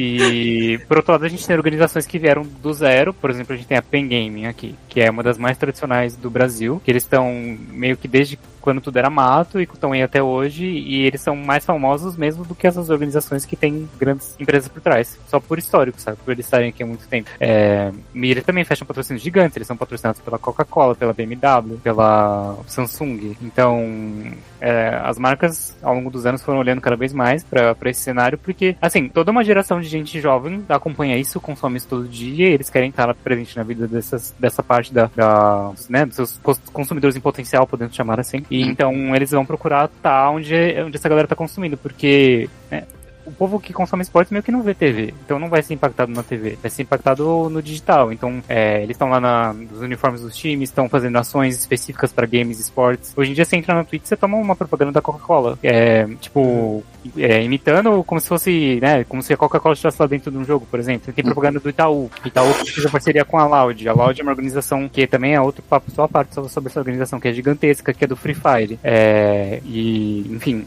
cada vez mais as marcas estão olhando para isso tanto em patrocínios de time quanto também de patrocínios de campeonatos, né? A gente citou aqui os anéis da Mercedes, né? A Mercedes está envolvida no Mundial do LoL, mas a nível nacional mesmo a gente pode citar até alguns exemplos lá da, da Webidia, que é a empresa que é dona do MGG. É, a gente, além de ter os sites, tem uma área que é dedicada à produção de campeonatos. Então, a gente fez um campeonato de, de Hearthstone, por exemplo, que foi uma parceria com o Digi, então, o que é o banco digital. Então, a gente tinha um, um campeonato inteiro developado lá com a marca do, do banco. A gente teve, tá rolando, vai começar muito em breve, um evento que é o Old Spice Game Arena, que também é um campeonato que a gente faz lá, que tá envolvendo a Old Spice, a marca de, de, de desodorante. A gente tá, tá rolando agora o Ult. O Ult é um reality show que a gente tá produzindo, um reality show de League of Legends. Então a gente chama 20 jogadores amadores pra confinar numa casa e lá eles vão ser testados, né, por provas não só dentro do jogo, mas provas físicas também, enfim, outras coisas. E no fim, quem ganhar, os cinco que ganharem vão ter um, um contrato fechado com uma equipe. Então a gente tá produzindo esse reality show e aí, envolvidos nesse reality show, a gente tem Coca-Cola, tem Trident, tem a Logitech. Então, é, as marcas querem estar ali presentes, seja só com a marca ali ou realmente ativando alguma coisa. Então, no Ult, por exemplo, o nosso reality show, a gente tem é, uma sala inteira aquele de treinamento que tem tudo da Coca lá, tipo, a sala toda vermelha. Então, é, as marcas querem estar ali, tanto essas as endêmicas, né? Então, a gente citou aqui, eu citei aqui a Logitech. A Logitech faz periférico, então teoricamente ela já está muito mais próxima desse público por fazer periférico. Então essas marcas que a gente chama que são as endêmicas, elas querem estar mais inseridas também, e as não endêmicas, que são as que não tem nada a ver, né? A Coca-Cola, é, a Ambev está fazendo também um super circuito de, de, campeonatos pelo Brasil inteiro, que é o Good Game. Então, é, cada vez mais as marcas querem estar junto de alguma Cerveja maneira. de graça para todos os jogadores. é, ele tá ativado com refrigerante, né? Pra ficar um pouco É. mais friendly, assim. Mas é, Cara, cara. Eu nunca jogaria Doom numa sala que fosse toda vermelha, cara. Não ia dar muito certo. Ia sair. Pô, eu ia perguntar uma parada que o Daniel até escreveu aqui. é, caramba, vai ter muito, é, vai estar muita treta nesse reality aí. Cara, sai muita porrada nessas, nessas competições. tipo assim, que eu queria fazer. é porque eu fico Todo assim, mundo cara, queria perguntar isso. Um jogo A de time, juventude não cara. entra na porrada, cara. Então, A juventude não entra na porrada. porrada Não, não estão juntos, ah, cara. não, mas.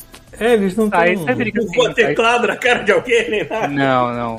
Mas sai treta, sai bate-boca, que a gente chama, né, essas famosas as farpas, né? Ah. É. Cortou aí. Matheus? Acho que o Matheus deu uma travadinha. Deu uma travada aí. Não, tudo bem, calma, calma. Calma que ele É, vamos, vamos esperar um pouco. Mas assim, eu, eu já. Tá Matheus, voltando, tá voltando. Eu caí? Oi? Não, não, não. Você deu, você deu só Você uma só travadinha. Voltou, voltou. Ok. É. Estava falando de porrada. Isso, tá. É, então rola, rola, as- rola as farpas, né? É, que, enfim, fica falando, ah, por exemplo, vai jogar contra determinado time e falar, ah, eu não, não espero nada deles, acho que a gente vai ganhar fácil, coisas assim, sabe? Hum. É, isso rola bastante. Trash talk, É. trash talk. Isso, né? bastante trash talk. Fala bastante. E no, no presencial mesmo, né? A gente teve, obvi- obviamente, um período muito longo que os campeonatos todos foram é, remotos, né? Então as organizações estavam jogando aí das suas, dos seus es- escritórios, mas estão voltando alguns campeonatos presenciais já. É, então rola gritaria também. Então, tipo, ah, sei lá, o cara matou o outro ali, aí solta um berrão lá e fala, ah, você é ruim, não sei o que, coisa assim. rola. Eu sou muito imune a trash talk. Quando eu jogava basquete, o pessoal ficava tentando me humilhar. Eu vou te destruir. Eu falei, ah, provavelmente vai, porque tu joga melhor do que eu. Eu sempre fui assim, cara.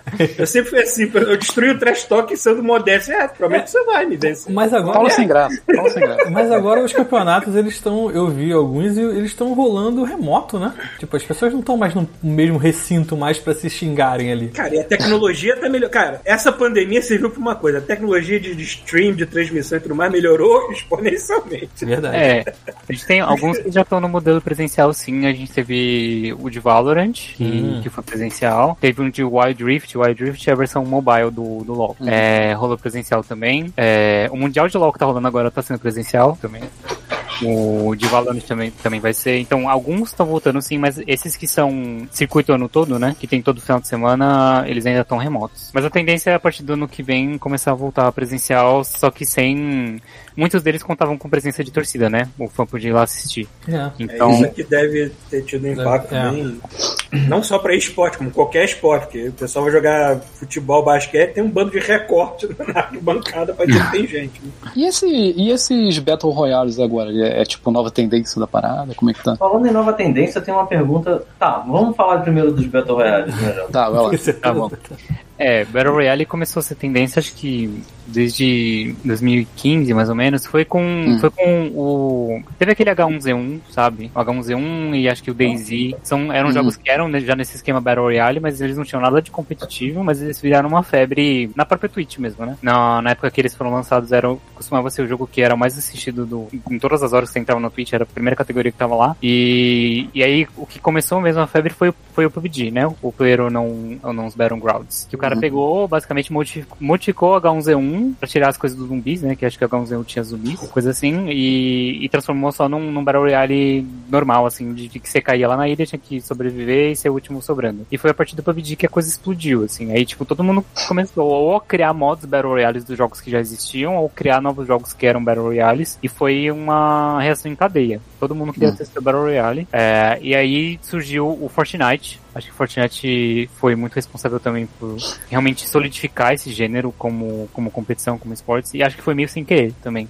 Porque o Fortnite, quando ele estava sendo produzido, os trailers que saíram do Fortnite, divulgação que saiu sobre Fortnite, não era nada a ver com Battle Royale. Ele era sobre Caos. Era Não, era um survival, não era? era um Tipo um survival, era, era É. tipo um, quase um Tower Defense, assim, era Isso, isso. o modo salve o mundo, que ele, que ele Uhum. chama. Só era divulgado isso. E aí, quando saiu o Fortnite, já tava no meio dessa febre do Battle Royale, e ele tinha lá um modo Battle Royale também. Só que não era o que tava sendo marketado, sabe? E, mas aí saiu, a galera começou a jogar esse Battle Royale e começou a ser muito mais popular do que o outro modo. E aí o Fortnite hoje em dia é o contrário, né? Ele é o Battle Royale que tem ali um modo Tower Defense pra quem quiser. Acho que ninguém joga isso, né? É, Fortnite, pra quem tá de fora, cara, se você me disser que Fortnite é um jogo equilibrado, eu vou acreditar em você, porque eu Não. vendo aquilo, não sei, cara. É, eu não, eu não sei se, se é balanceado ou não, eu sei que eu, pra mim é ciência. É, o que eles fazem lá é ciência. É, é equilibrado porque todo mundo cai do mesmo jeito e tem que correr atrás de, de recursos. Não, mas é que, né, é, que é assim. tanto personagem que eu não sei. Como é que, como é que eles fazem esse equilíbrio? É tudo, as skins são apenas skins, não tem nada. é, de Acho que é. É igual É, o O Thanos. Até quando é de personagem famoso de Star Wars, é só uma skin. Não é. Tem um Thanos, tem um Thanos, Paulo, não faz sentido, cara. É que você, por que, que você bota o Thanos ao invés de ter a joia do infinito, ele vai puxar uma arma? Eu não consigo. Não, eu sei- não, peraí, vamos lá. É porque do jeito que você tá falando, assim, parecia que o, o Thanos ia cair ali, ia Ele vai cair estalar, né? Ele vai Vai fazer assim, estalar o dedo e estalar o acabar o jogo. É, metade some. Mas pelo que entendi, o Fortnite não tem status de, de, de- de, tipo, um personagem melhor que o outro, né? Você Não, cai lá não. pelado. É, É só skin, skin é só cosmético. skin, é. Todo mundo é igual, aí você tem as mesmas chances, enfim, aleatórias, né? De encontrar as coisas pelo mapa, você tem que coletar, coletar os recursos pra construir também.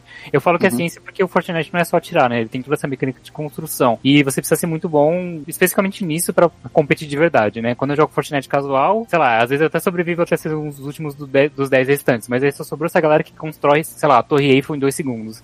E, e aí, Isso é muito assustador. É, É assustador. muito, é muito assustador. A, a velocidade de raciocínio do cara, eu já vi um cara montando uma casa e meio que cercando o outro jogador de um jeito que não, não teve, assim, e, sei lá, Sabe- é tipo um Sims Eu acho- na velocidade da luz. direção, você direção de arte. final. E sabe o que é mais bizarro, Peter? A galera jogando, fazendo exatamente o que você tá falando no celular. Isso é inacreditável. É, no É celular. muito doido, bro. Você tocou no assunto celular, tem um player, tem uma empresa de games aí, famosinha, mais ou menos famosa, que ela meio que flerta, tenta entrar nesse caminho, que é a Nintendo. Eu queria entender como é que tá indo, por exemplo, o Pokémon Unite. Tem alguma chance de. Matheus sabe alguma coisa sobre isso? Então, gente, a Nintendo tem um histórico de não ligar nada pra esportes, né? Você, você mesmo estava Estamos há 100 anos fazendo baralho, então. Não, não, não, eu tô falando meio zoando, mas de fato eles estão tentando, né? Eles botaram agora o Pokémon Unite. Ué, não tem o Smash no, no- Na lá na Evo? Evo? Tem, é, Tem Smash na Evo, mas é meio que só, e a Evo não tem nada a ver com a Nintendo, né? A comunidade Ah, tá. de esportes adotou Não o foi- Smash. É, não Isso, foi a quero Nintendo que saber. levou É, pra lá, talvez. Beleza, mas e o Pokélol? Cara, não tem, não tem nada Ah. ainda rolando em questão de campeonato, coisa assim, nada em caráter oficial vindo da Uhum. Nintendo, sabe? Talvez Aham. olhe por, por terceiros, mas a Nintendo tem um histórico de cagar pro cenário de com- competitivo do jogo dela. O próprio Splatoon, você citou, tipo, ele é um jogo que no- na sua essência é competitivo, mas rolou o quê? Um campeonato de Splatoon, que foi, sei lá, antes da pandemia, lá em 2019. E acabou, não teve mais nada. É, Hum. Então falta, falta a Nintendo investir qualquer coisa em esportes, mas eles não têm interesse. É. Eles Eu só fiquei, bem curioso com, eu fiquei bem curioso com esse título específico quando eu descobri que ele saiu para celulares. Sim. Já não tá vendo sua cara. É. Tenta botar a câmera mais pra cá, porque tá dando É. nervoso, tu tá no canto da tela. Confortável. Tá. Ótimo. Você tá me dando trigger de, de, de distúrbio de atenção. Então, vamos lá.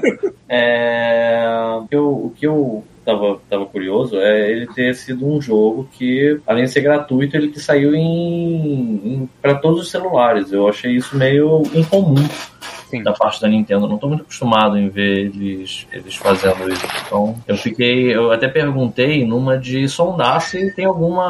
al- Você, por exemplo, tem alguma informação de que eles podem estar começando a investir nisso, ou ter, tá mirando em alguma coisa específica. Mas pelo que eu tô vendo, não. Não tem absolutamente nada. Não, é. Pra completar, e para completar essa pergunta também, o mercado de mobile em geral, pra mim, pra gente aqui, a gente não sabe porra nenhuma, principalmente mercado Não, competitivo. Eu não tenho, não- eu não tinha ideia de que tinha coisa competitiva de, de esportes em mobile, eu não Free sabia. Fire. Então, Free Fire é um negócio que eu não entendo também. é, o. Assim, caráter oficial, a Nintendo não anunciou nada ainda direito com relação ao Pokémon Unite. Talvez eles estejam pensando em alguma coisa, mas não saiu nada ainda. É, acho que o fato deles terem lançado pro mobile é porque. Por que não, né? É, é um mercado muito grande e eles tiveram muito sucesso com os jogos anteriores deles, né? De, celular. É, o do Mario e tudo mais. Então, acho que ó, eles não iam perder, perder essa oportunidade. É, e o fenômeno. O mercado de celular é gigante, é gigante, e principalmente aqui no Brasil. Principalmente no Brasil. Pera, tem uma outra coisa. Agora que eu tô lembrando. Tem o, o próprio Pokémon também. Eu não sei essa versão atual, mas até bem pouco tempo atrás eu lembro que tinha campeonato grande de Pokémon. Inclusive, é, eu lembro que eu lembro que teve um que foi até registrado pelo Kyle Bossman. Passou na Game Trailers na época. Aham. Então, existe alguma coisa. É, o, o campeonato de Pokémon existe, é o, é o PGC, é, mas acho que é uma vez por ano, não é? E ele tem, ele tem um circuito de classificação, tem as regionais pra você se classificar. é, então é, tem, realmente, é um bom ponto que você levantou. Tem esse cenário competitivo, assim, de,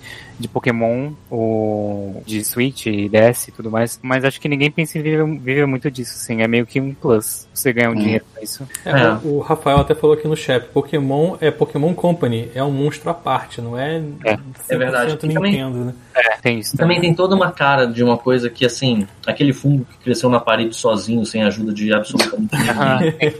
Aham, 100%. Enfim. É, tava falando do, do mercado mobile, então ele é muito importante aqui no Brasil e grande aqui no Brasil, principalmente com Free Fire. O fenômeno do Free Fire, gente, é, assim, não vou dizer que é puramente, mas é quase 100% uma questão social, tá? É, porque o Free Fire, ele é um jogo leve, que ele roda em literalmente qualquer celular que você tem, é, que seja smartphone, né? Ele roda em qualquer coisa.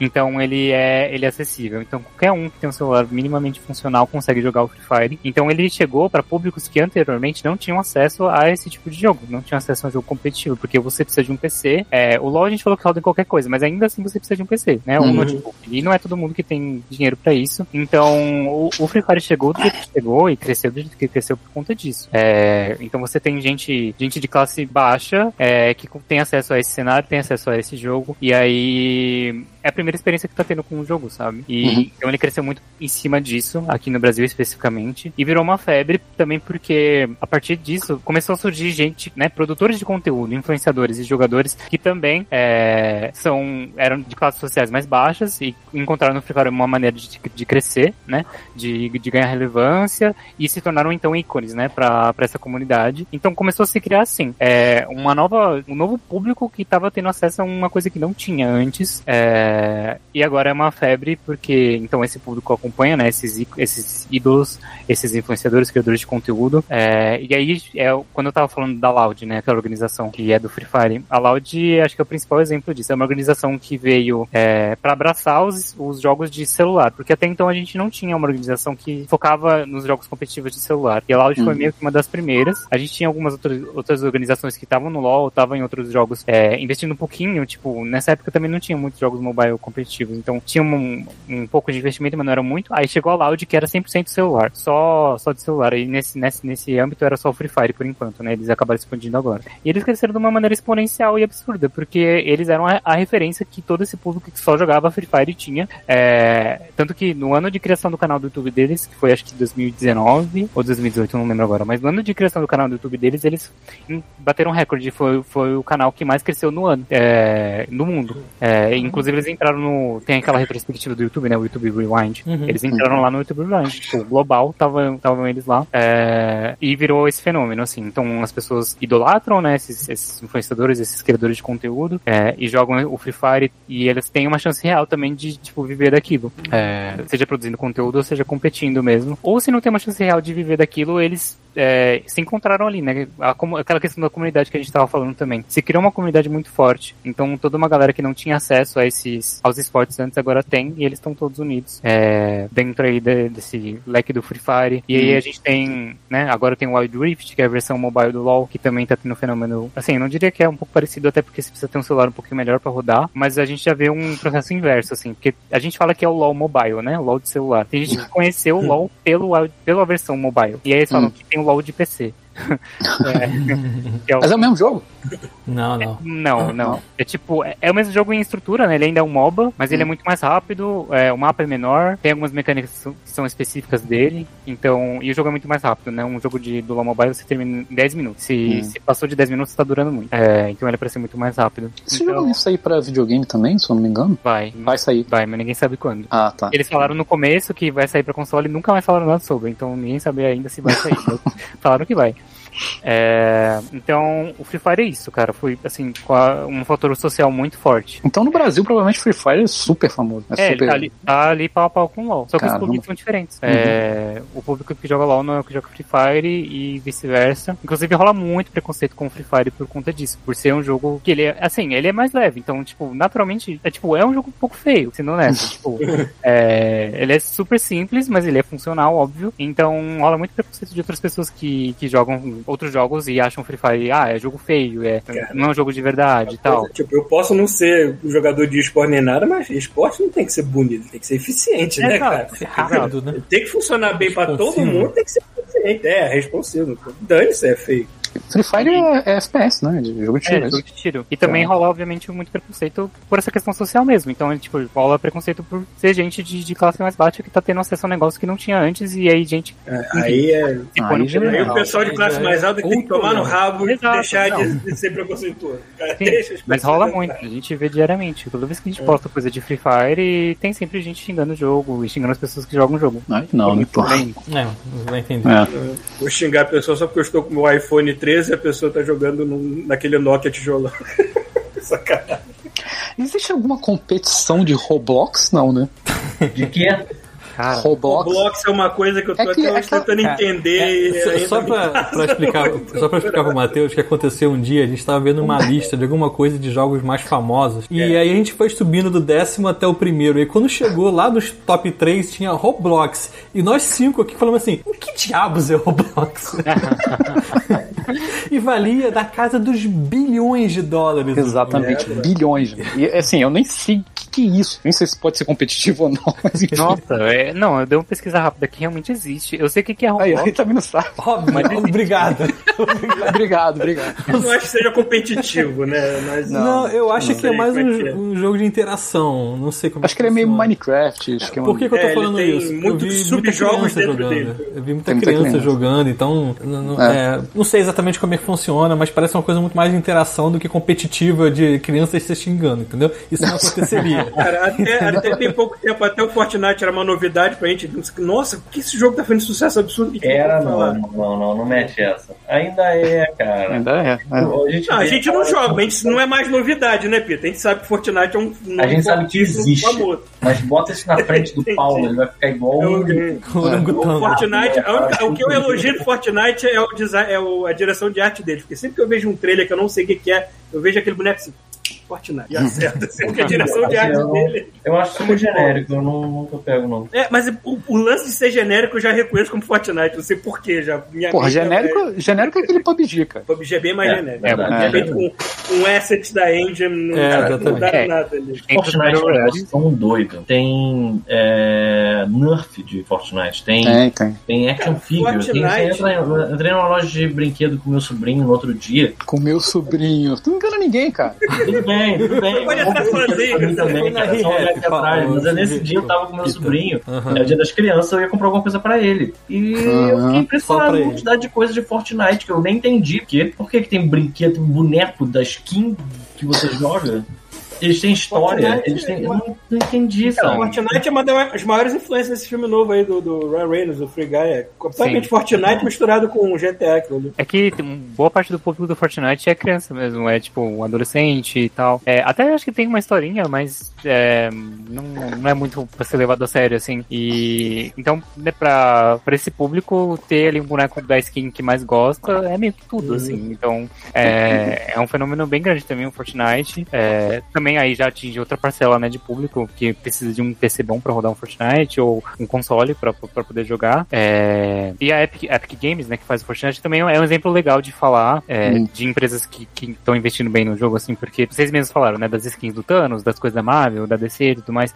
Isso tudo é marketing, né? Então, tipo, eles conseguirem fechar esse tipo de parceria com as empresas, porque é tudo, tudo contrato, né? Tudo tá sendo pago ali. É, diz muito já, tipo, as empresas querem estar no Fortnite. Tipo, Isso querem é estar muito ali. louco. O, o, a- o teaser do, Star, do último Star Wars foi dentro no Fortnite. do Fortnite. Isso é inacreditável. Isso é uma coisa que assim nem, nem faz sentido na minha cabeça. Não, não, não, não alcançou quem devia ter alcançado, sabe? E deve ter sido caro. E deve ter sido uma. Eu Fico pensando, que teve essa Tá ficando ideia? velho. Na verdade, é o Dá pra ver a barba dele ficando mais branca agora. Ah, Ele tá ficando branco quando ele tá vendo. Ele tá ficando branco. é, tá se misturando com a inacreditável. Eu camisa. absurdo. Não, mas, cara, eu acho que é o contrário. Eles queriam atingir aquele público. Por isso que eles fizeram isso. Exatamente, eu também acho que é Atingiu. isso. Ah, não, atingiu também. Não a, gente, sei. a gente foi ver Não, no acho YouTube. que. Entendeu? E É que- eles foram ver lá. Porque, assim, os, os fãs é, de Star Wars já sabem, né? Que, tipo, Não precisa. né, não precisa, É exato. bom, bom É. ponto. Tem isso. Pita queria uma carta sendo enviada pra casa dele. Ó, vai sair o novo Star Wars. Aqui o seu convite. Tem um holograma na terno. Ah, mas pra, pra além dos personagens também, eles Telegram. fizeram ativações de, tipo, shows musicais dentro do Fortnite. Então, Isso é muito doido. Me explica que eu não entendo isso. Né? Eu Então, não é sei nem como é que funciona isso. Me explica pra mim. É, na real, eles, eles, eles desenham e animam um show lá dentro. Tipo, os animadores do. O pessoal que trabalha com o desenvolvimento do jogo basicamente faz uma cinemática, só que é em, em tempo real, assim. É, Peraí, mas tu fica matando os outros vendo um show, é isso? Não, não, é quando, quando rola. quando rola o evento do show, é só o show que tá acontecendo. Ah, tá. Eu entra esse cara é um tipo um baile funk, é Ao parada. invés, ao invés de bater palma, todo mundo atira pro alto, né? Na festa, sei lá, na Arábia Saudita. É, é um, é um evento. É, é como eu falei, né? Quase uma cinemática, só que você tá lá com o seu personagem mexendo. Então é tipo um, como se fosse um telão passando e você consegue andar pelo cenário do, do show lá que tá rolando. É, teve o da Ariana Grande, que foi o mais recente, e aí, tipo, tem a skin da Ariana Grande lá dentro. Então tinha uma Ariana Grande gigante lá cantando e Porque é dançando. um paradoxo. Faz sentido, né? É, então. Teve do Travis Scott também, que é um rapper é, bem famoso lá dos Estados Unidos também. Teve do Marshmello, que é um DJ, enfim, não sou muito perto desse. desse não tô muito Vocês perto. se sentem velhos ouvindo isso? Eu parei de ouvir música dos anos caralho. 90. Eu Cada parei de ouvir música dos anos idoso. 90. Eu tô me sentindo no, no final do Indiana Jones, que tem aquele cara bebe do, do, da- do copo errado, e aí, como ele vai falando, essas pessoas ficam, nunca ouvi falar na vida. Eu Vai só vou derretendo. Vai derretendo e ficando velho. Cara, quebrar pó. É, mas é louco, gente. Isso tudo acontece porque tem muito público ali. E eles querem estar aparecendo pra esse público e claramente movimenta quantidades absurdas de dinheiro. É só olhar a premiação do campeonato Fortnite, que tem o Fortnite Champion Series, que é um. Acho que ele acontece a cada trimestre ou cada quadrimestre, não lembro agora. E premia quantidades absurdas de, de dólares, assim. E todo o dinheiro vem daí, né? Vem dessas coisas. É. Trouxa é gente, Pedro. Trouxa é gente. Não ingressa nisso. O, o campeão mundial de Fortnite tinha acho que 17 anos na época, 16, algo nossa. assim. E ele ganhou uma quantidade, sei lá, se ele for bem cuidado daquele dinheiro, ele não trabalha mais pra essa vida. Caraca. É, mano. Mas eu fiquei decepcionado com o show. Eu achei que era tipo uma Adriana, Ariana Grande lá cantando um monte de cadáver no chão. Deu deu tiro pro alto. Não, não. Da um boss, né? Rafael É, beleza. Ariana Grande era o boss, né? Que você tinha que estar. Tinha que matar Pô, ela. ser legal. Porra, olha que ideia maneira. O pessoal, ficava, o pessoal ficava impressionado com a Madonna que dançava aquelas coreografias loucas e, e cantava ao mesmo tempo. Imagina, agora a Ariana Grande, além de cantar, tem que matar os caras durante o jogo. o personagem dela pulando, construindo um. Usando roupa de motion capture, essas coisas. É, caramba. Muito bom, muito bom. Ah, e aí, quem mais que a gente fala, galera? Vamos lá, deixa eu dar uma olhada aqui na nossa. É, no- Não, não, nossa na, colinha. na nossa, tá- na nossa pauta maravilhosa tem uma parte aqui que a gente não, não- não- não entrou muito a fundo, que é esse cenário no Brasil, assim, porque eu, eu sei que eu vi uma entrevista há pouco tempo de algum jogador de LoL e ele falou assim, cara, o Brasil sempre se qualifica porque tem que ter um time aqui da América do Sul, mas a gente não é lá grande coisa. Tipo, a gente chega no Mundial e, e não vai lá muito pra frente. É, o LOL. Eu tenho uma Eu curiosidade só também. tenho um panorama eu de LoL, se- então não sei o resto. Eu, não- eu- eu tenho uma curiosidade também, eu não sei se o Matheus já fez isso, que é visitar uma casa de algum time desses jogadores que Já. botam todo mundo na mesma casa. Eu queria entrar lá e ver aquela geladeira cheia de monstros, assim, tipo, todo mundo vai ter ataque do, do coração dos 30 aqui, né? Pô, o cara tá milionário com 17, tá tranquilo, cara. Pois é, né? É. Voltamos pra 13 idade média. anos ao máximo e pronto. Galera morrendo com 30, por isso. Aquela quantidade inacreditável de cafeína concentrada pra poder se manter acordado jogando aquilo ali 24 horas. Tá, mas vamos lá. O Thiago falou sobre os times brasileiros e a casa da farra aí do jogo. Vamos lá. Fala aí, Tá, Matheus. beleza.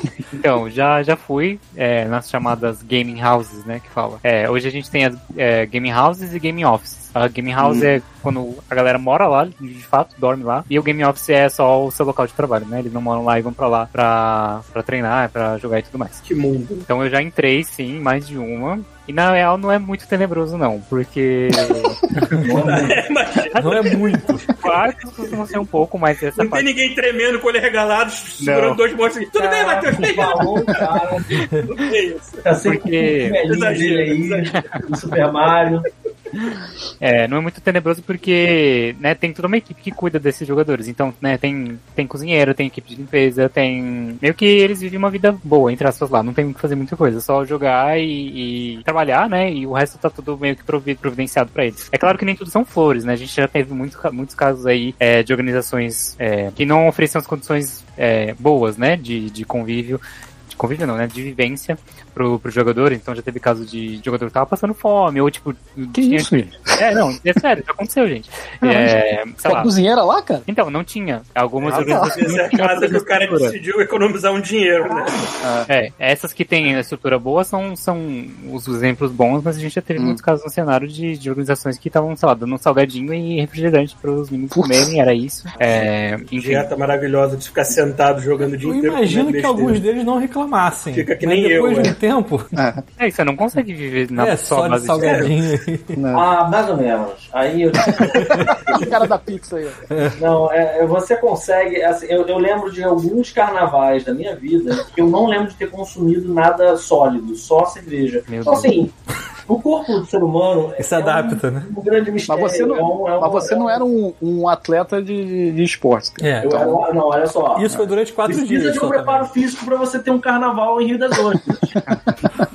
Então, assim, não é qualquer um que aguenta passar Cabo é tá Frio, falando. vai pra Cabo Frio e fica lá só tomando Sintra. Cinco dias. Já que ele tá falando de coisas que os jogadores consomem, existe caso de doping em esporte? É Doping? Tá? Boa pergunta. Existe, gente, O que é... a pessoa toma pra ficar dopada no. Olha o Paulo! Olha o Paulo! que filha da Vou puta! anotar Não aqui pra ele, cara. Eu vou anotar aqui pro amigo, né?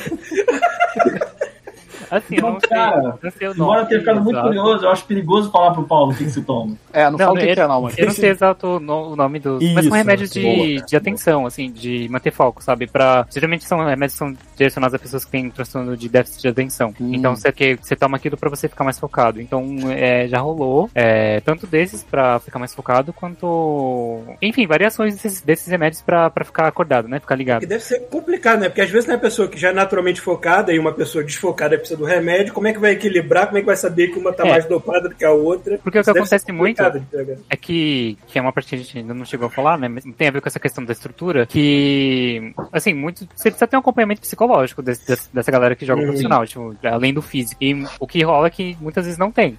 Então, às vezes o jogador tá passando por N problemas psicológicos ou até- a própria pressão de ter um bom desempenho, sabe? Principalmente as organizações maiores aí que tem a torcida que é um pouco louca da cabeça, que, sei lá, o cara fez alguma coisa errada dentro do jogo, é, é pegaram pra Cristo e, e manda um monte de comentário nas redes sociais. Aí é foda. É, então acontece muito assim, do jogador às vezes tá precisando de um acompanhamento psicológico, não tá tendo, e aí ele não consegue mais manter o foco, e aí como que ele vai manter o foco, como que ele vai render, ele vai atrás de buscar alguma coisa, aí o remédio, aí começa só uma vez. tem burnout também, né, da É, galera. total.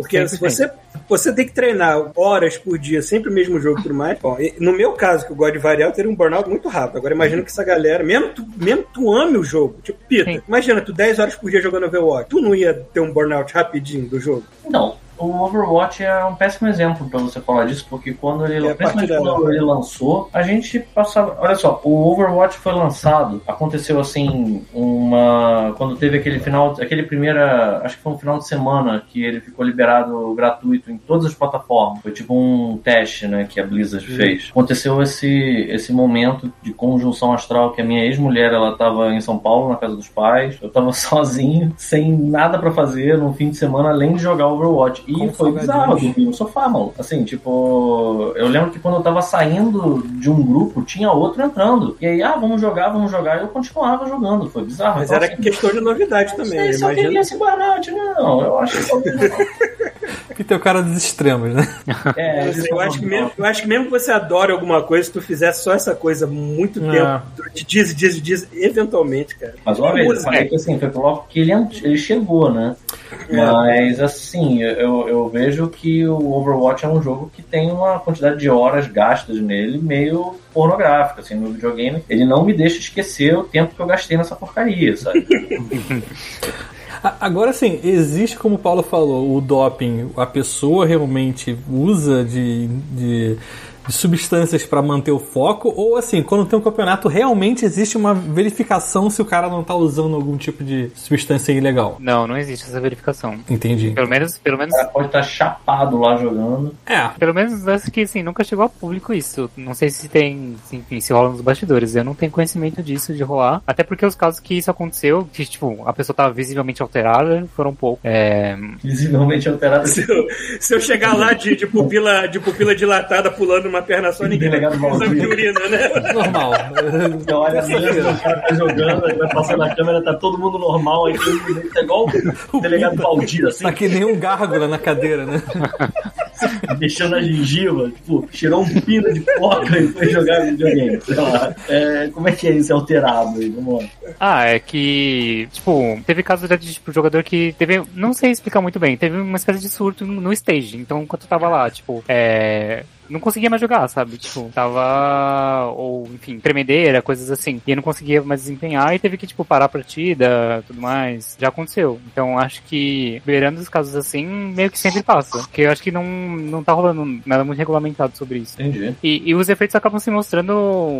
Não, não acaba sendo durante a partida, né? É, é o burnout mesmo. Tipo, eventualmente o jogador, então, tipo, ah, ou ele se aposenta, ou ele fica afastado, vai pro banco de reservas. é, ou ele começa a ter só desempenho péssimo dentro do jogo mesmo. E, e a gente de fora não vai saber exatamente do que, que é. Pode ser por uso de alguma coisa, pode ser só as questões psicológicas mesmo que não estão sendo é, acom- acompanhadas. Mas já teve muito caso de gente se aposentando, alegando burnout, alegando é, esse tipo de coisa. Que não aguentava Deve- mais. Essas equipes profissionais, é, elas normalmente se focam só num jogo ou elas têm uma gama de jogos que o pessoal treina todo dia, assim? Tem as maiores e mais antigas tem uma gama de jogos e tem algumas que são focadas em, em um jogo só. É, a Pen Game foi uma das que eu citei que é mais antigas, eles têm equipes de tudo. Tem de LoL, do Valorant, Rainbow Six, tem de CS, é, tem de jogos mobile também, tem de Free Fire. É, a Loud foi a que eu citei do Free Fire, ela começou só com Free Fire, hoje em dia tem Fortnite. É, e acho que isso abrangeu pro Fortnite por enquanto, mas a Loud também é um caso à parte, que eles expandiram para outras questões assim de estilo de vida mesmo, né? É, eles têm roupas deles, tipo, não uniforme, roupas uhum. mesmo, uma linha de roupas deles. É, tem toda uma parte musical também, eles, alguns influenciadores deles são é, cantores, rappers, coisas assim, então eles têm produção musical ah, e, e a questão de produção de conteúdo, assim, a Loud é uma coisa doida, assim, é, tipo, e os fãs delas também são uma coisa doida, assim, porque é, é um estilo de vida.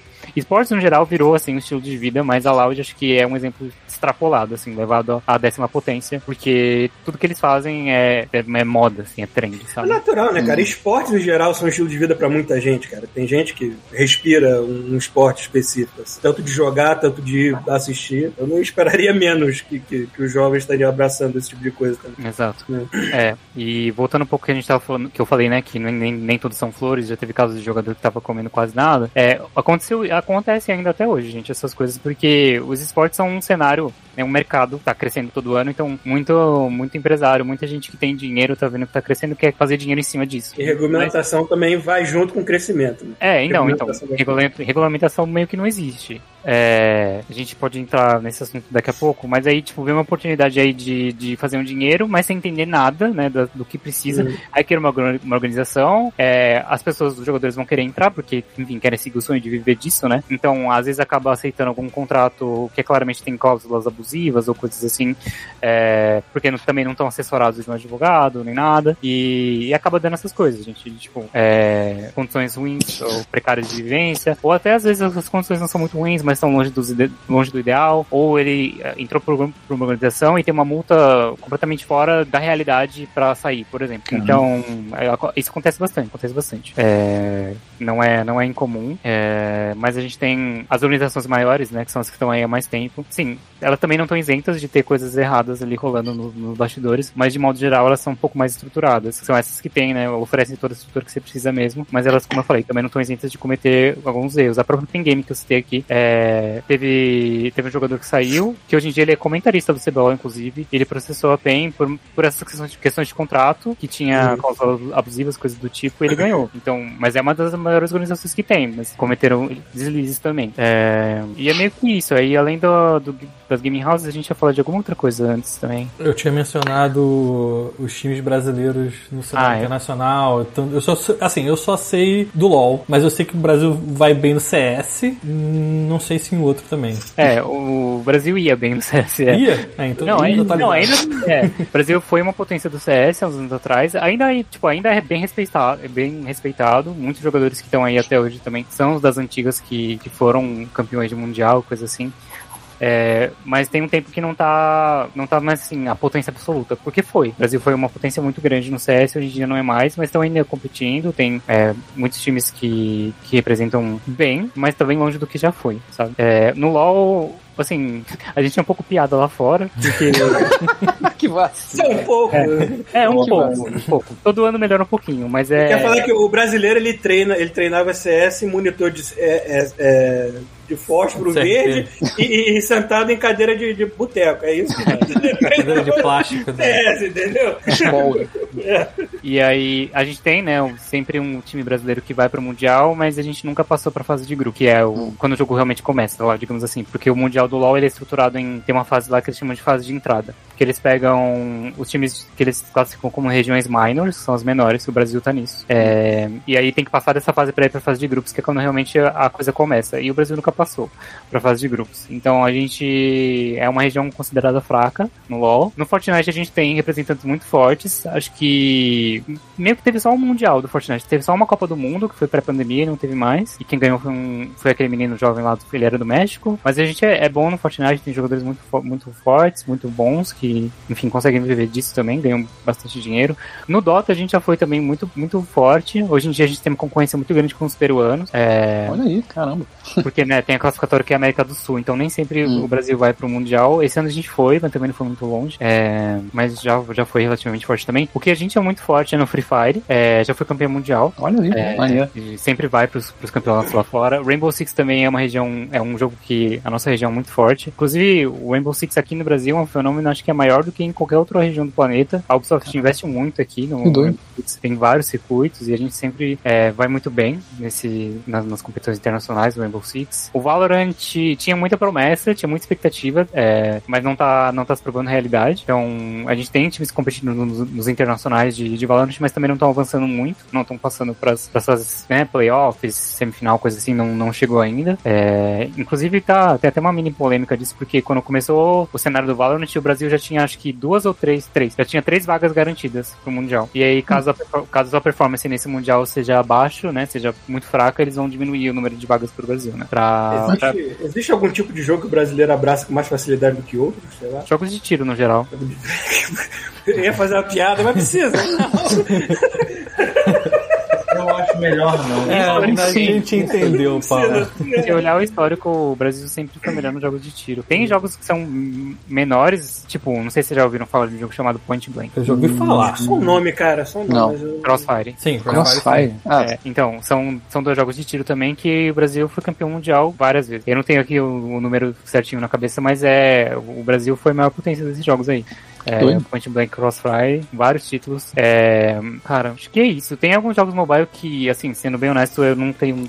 Não acompanho muito pra falar, mas a gente tem também casos de, de brasileiro indo bem em competições de jogos, mob- jogos mobile, como Clash Royale, é, o próprio o próprio Brawl Stars, se eu não me engano. Então tem também essa parcela de jogos mobile que a gente que a gente vai bem. Mas é mais ou menos isso, né? A gente queria estar muito bem no LoL porque é o maior de todos, mas a gente não tá e pelo menos a gente vai bem sempre no Free Fire. É, o Brasil é considerado, não a primeira, acho que a segunda, em top 3 regiões mais fortes do Free Fire no mundo. Olha aí. Engraçado, eu tinha essa impressão que o LoL era. que o Brasil era fodão no LoL. Mas é, eu tava falando com, com a minha mulher, ela falou, é, ela falou. que eu mostrei o negócio do anel, né? Que eu fiquei Uhum. abismado com esse negócio. Aí eu mostrei pra ela e ela falou, cara, brasileiro nunca vai ganhar essa porra. Nunca vai ganhar um anel desse. Eu falei, por quê, cara?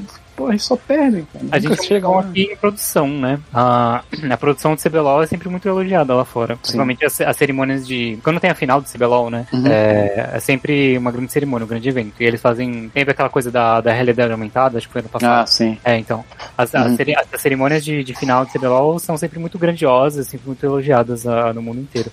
Mas em performance dentro do jogo mesmo, não. Cara, a última final, não sei se foi a final do CBLOL, mas eu- a Adriana viu comigo. Aqui a gente assistiu há um tempo atrás, foi a final do CBLOL, que foi aqui Foi. no Morro da Urca. Cara, Ah, vocês foram lá? não, a gente não foi, a gente viu na televisão Ah. porque não estava aberto para público, mas foi, foi uma parada assim absurda. Os caras montaram um, um estúdio e uma arena de, de jogos no, no- no primeiro ponto ali do, do, do Morro da Do Urca. teleférico. Os caras subiram de teleférico até lá, e aí a, a equipe que ganhava subia até o segundo ponto e recebia o prêmio lá em cima, no pôr do sol do Rio. Aí eu falei, caralho, o negócio tá Foi- foi bonito loucura. pra legal. E, Caraca. e, é, e foi, cara, final do CBLOL. É, realmente é, é um negócio, tipo, extremamente bem organizado, assim, é sempre uma coisa muito grande. Eu pessoalmente achei foda. Não, com certeza. Não, é incrível, é incrível mesmo. Pelo pouco que eu vi, assim, quando a Débora assistia, eu achava.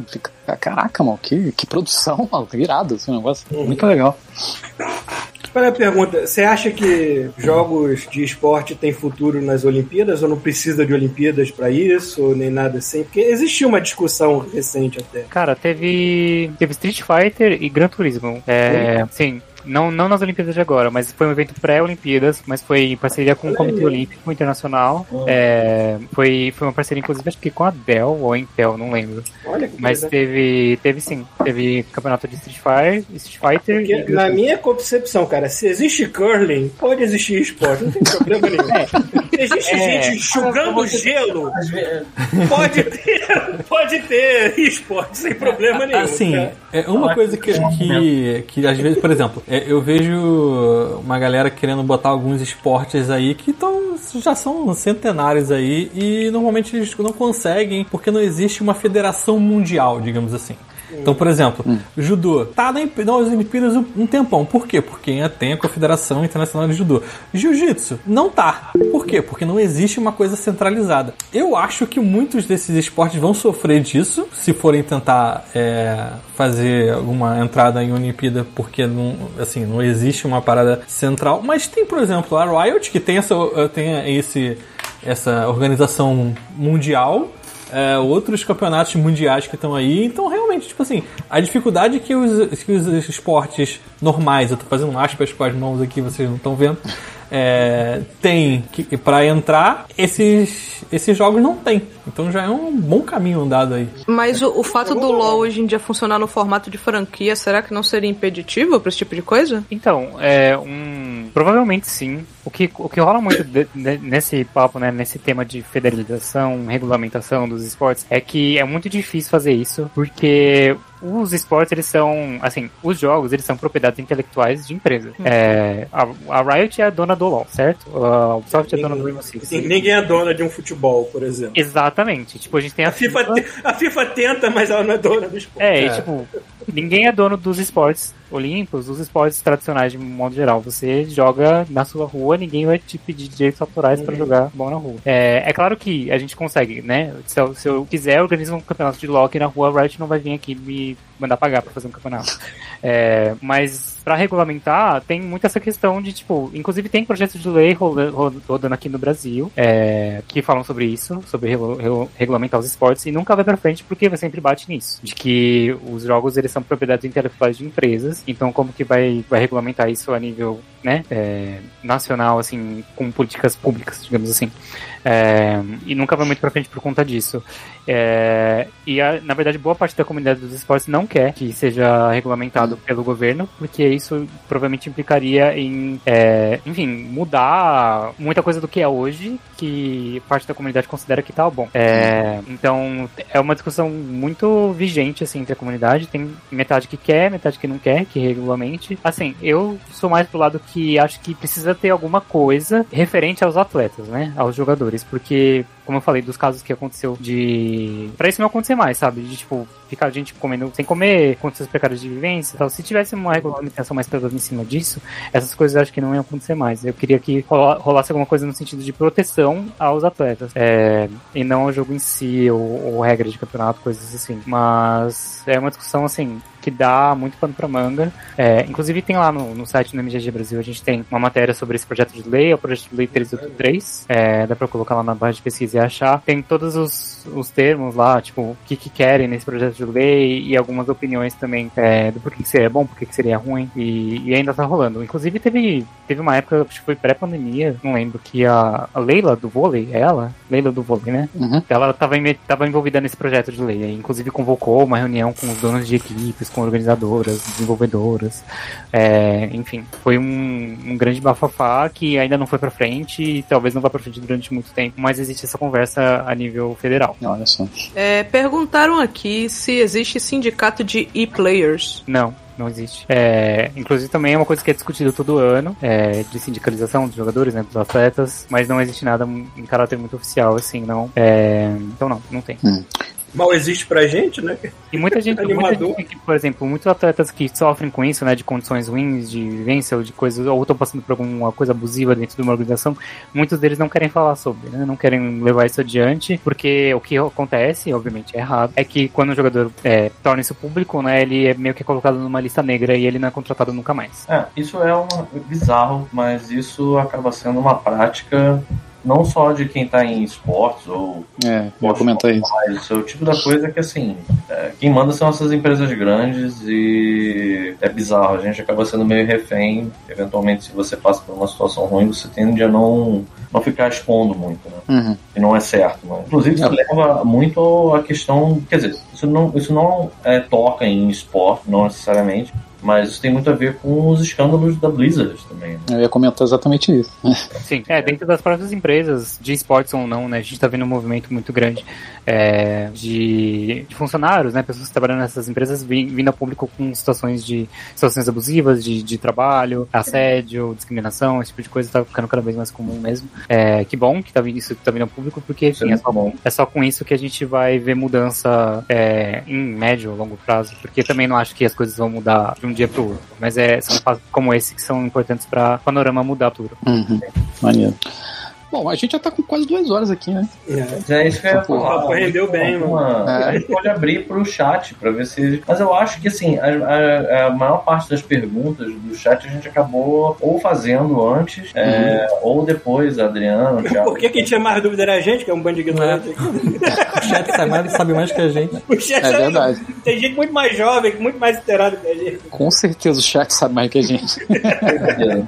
Ó, alguns alguns Inclusive comentários- foi interessante, eu, eu não tinha nenhuma ideia da proporção. Eu sabia que era popular, mas eu não tinha ideia do quão era popular o Free Fire aqui no Brasil. E aqui no chat algumas pessoas vieram perguntar. Teve gente que entrou depois e perguntou, já falaram de Free Fire? E é, é- é incrível. Eu, eu não Sim, tinha teve- nenhuma ideia de quão, de quão popular era esse jogo aqui no Brasil. Teve propaganda do Free Fire no Fantástico. Caraca.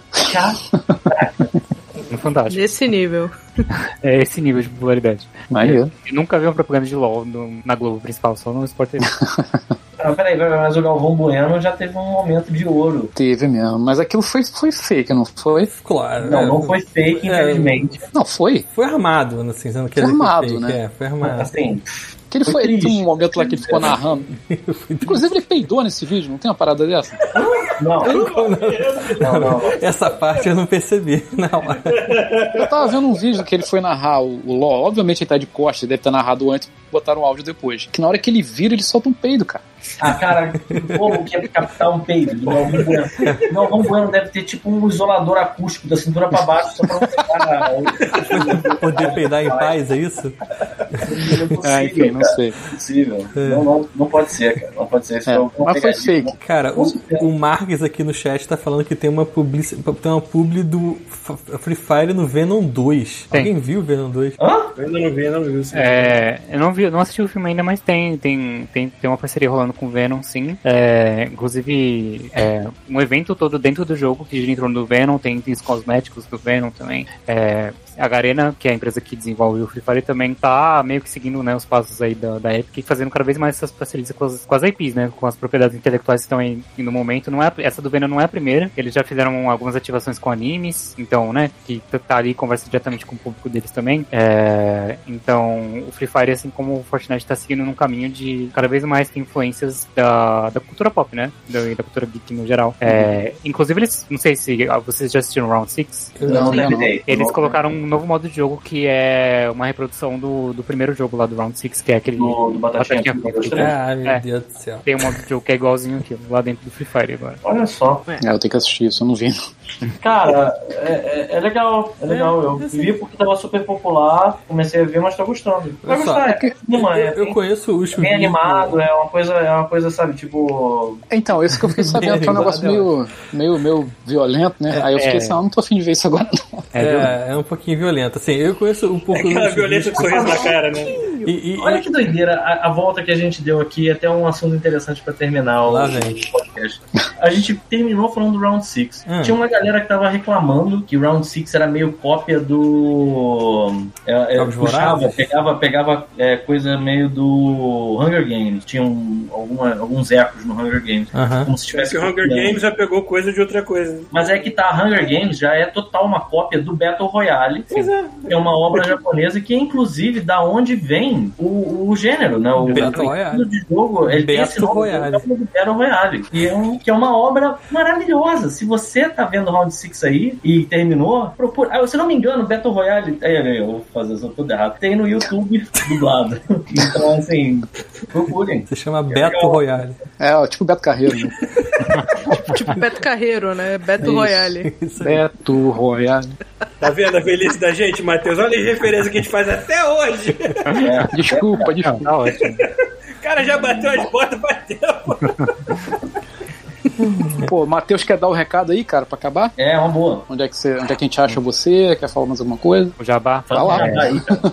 Beleza. Então, é, vocês podem acompanhar o, o site que eu sou editor-chefe do, do MGG Brasil, né? A gente cobre o cenário de esportes eletrônicos. É, o link é br.millennium.gg. É um pouquinho difícil, mas é, se você procurar MGG Brasil aí no, no Google, você vai encontrar. A gente faz a cobertura diária, então, desse cenário. Então, tem notícia todo, todo dia de, de LoL, de Free Fire, Fortnite tudo mais. A gente tá em todas as redes sociais também, Twitter, é, Instagram e também no YouTube. E também na Twitch, a gente tem um canal no Twitch, a gente faz lives é, toda segunda-feira. A gente tem um, um programa, um uma espécie de, de talk show toda segunda-feira para comentar os principais acontecimentos da semana que passou. E é isso, meu arroba no, no Twitter é demetluca, é, e é isso. Cara, muito legal ter recebido você aqui. E eu vou, eu vou até estender esse convite, caso você queira participar novamente com a gente aqui, Então. falando de outro tipo de jogo, não, não necessariamente só sobre é, esportes. Sinta-se sempre convidado. Foi um prazer ter você aqui com a gente. É raro a gente É receber verdade. convidado, mas a gente sempre É fica com verdade. medo, não do convidado falar merda, da gente falar merda. Exato, fica todo Essa mundo é sempre a nossa preocupação. Todo mundo aqui na ponta Os pé. convidados que vêm aqui são sempre gente boa, sempre mandam bem. A gente é que fala merda.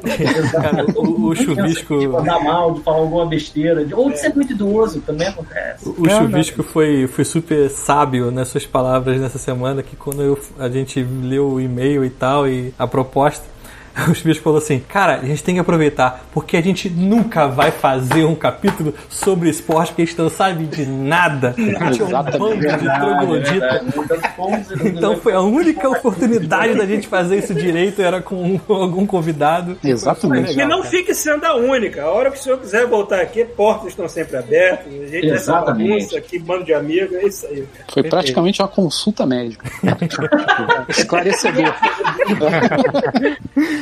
Não, é perfeito. Muito obrigado também pelo convite, foi um, foi um prazer estar aqui, adorei conversar com vocês e tamo aí, vamos participar mais vezes sim. Sim, cara. Volto sempre. Maneiro, cara. E Thiago vai fazer alguma coisa? Tem, tem algum gank pra alguém aí? Deixa eu ver se tem alguém Não aqui sei. disponível. Temos Prisnine. É, Pris9. Pris9. Matheus tem uma sugestão ou não? Não, É, não, deixa o Matheus fazer uma deixa eu, sugestão. não, cara. não, peraí, deixa eu ver aqui. então. Quem você quiser. Pode ser pra ninguém também, se você quiser. Uma banana, dizer Brasil. Termina, vai ser legal. Aí porque o não. André Mora tá chamando vocês para um Overwatch pós-podcast. Eu, não, eu tenho que tentar achar, eu tenho que tentar me encontrar, eu tenho que descobrir o que que eu deixei pra trás no Metroid. Cara, eu acho que o Matheus travou a impressão minha. Não, não, Não, não. ele tá concentrado, ele tá concentrado. Alguém pode Só entrar. tá concentrado, né? Eu só durmo depois que eu tiver me achado no Metroid, achado aquela porra daquela Gravity Suit. Gente, eu acho que não tem uma sugestão não. Vamos com uma de vocês aí. Então demorou. Vamos pra Pris então. Vamos cair lá na Cris 9. Pris no Ever. Valeu, gente. Muito obrigado, galera. Grande abraço pra todos. Uma boa semana. Já- Isso aí, galera. Peraí que tem 10 segundos. Mandou? Tô mandando. Faltando 8 segundos, calma. Tem Vamos lá, vai explodir. A gente Vai explodir. depois a gente fica constrangido. Isso, a gente vai falando.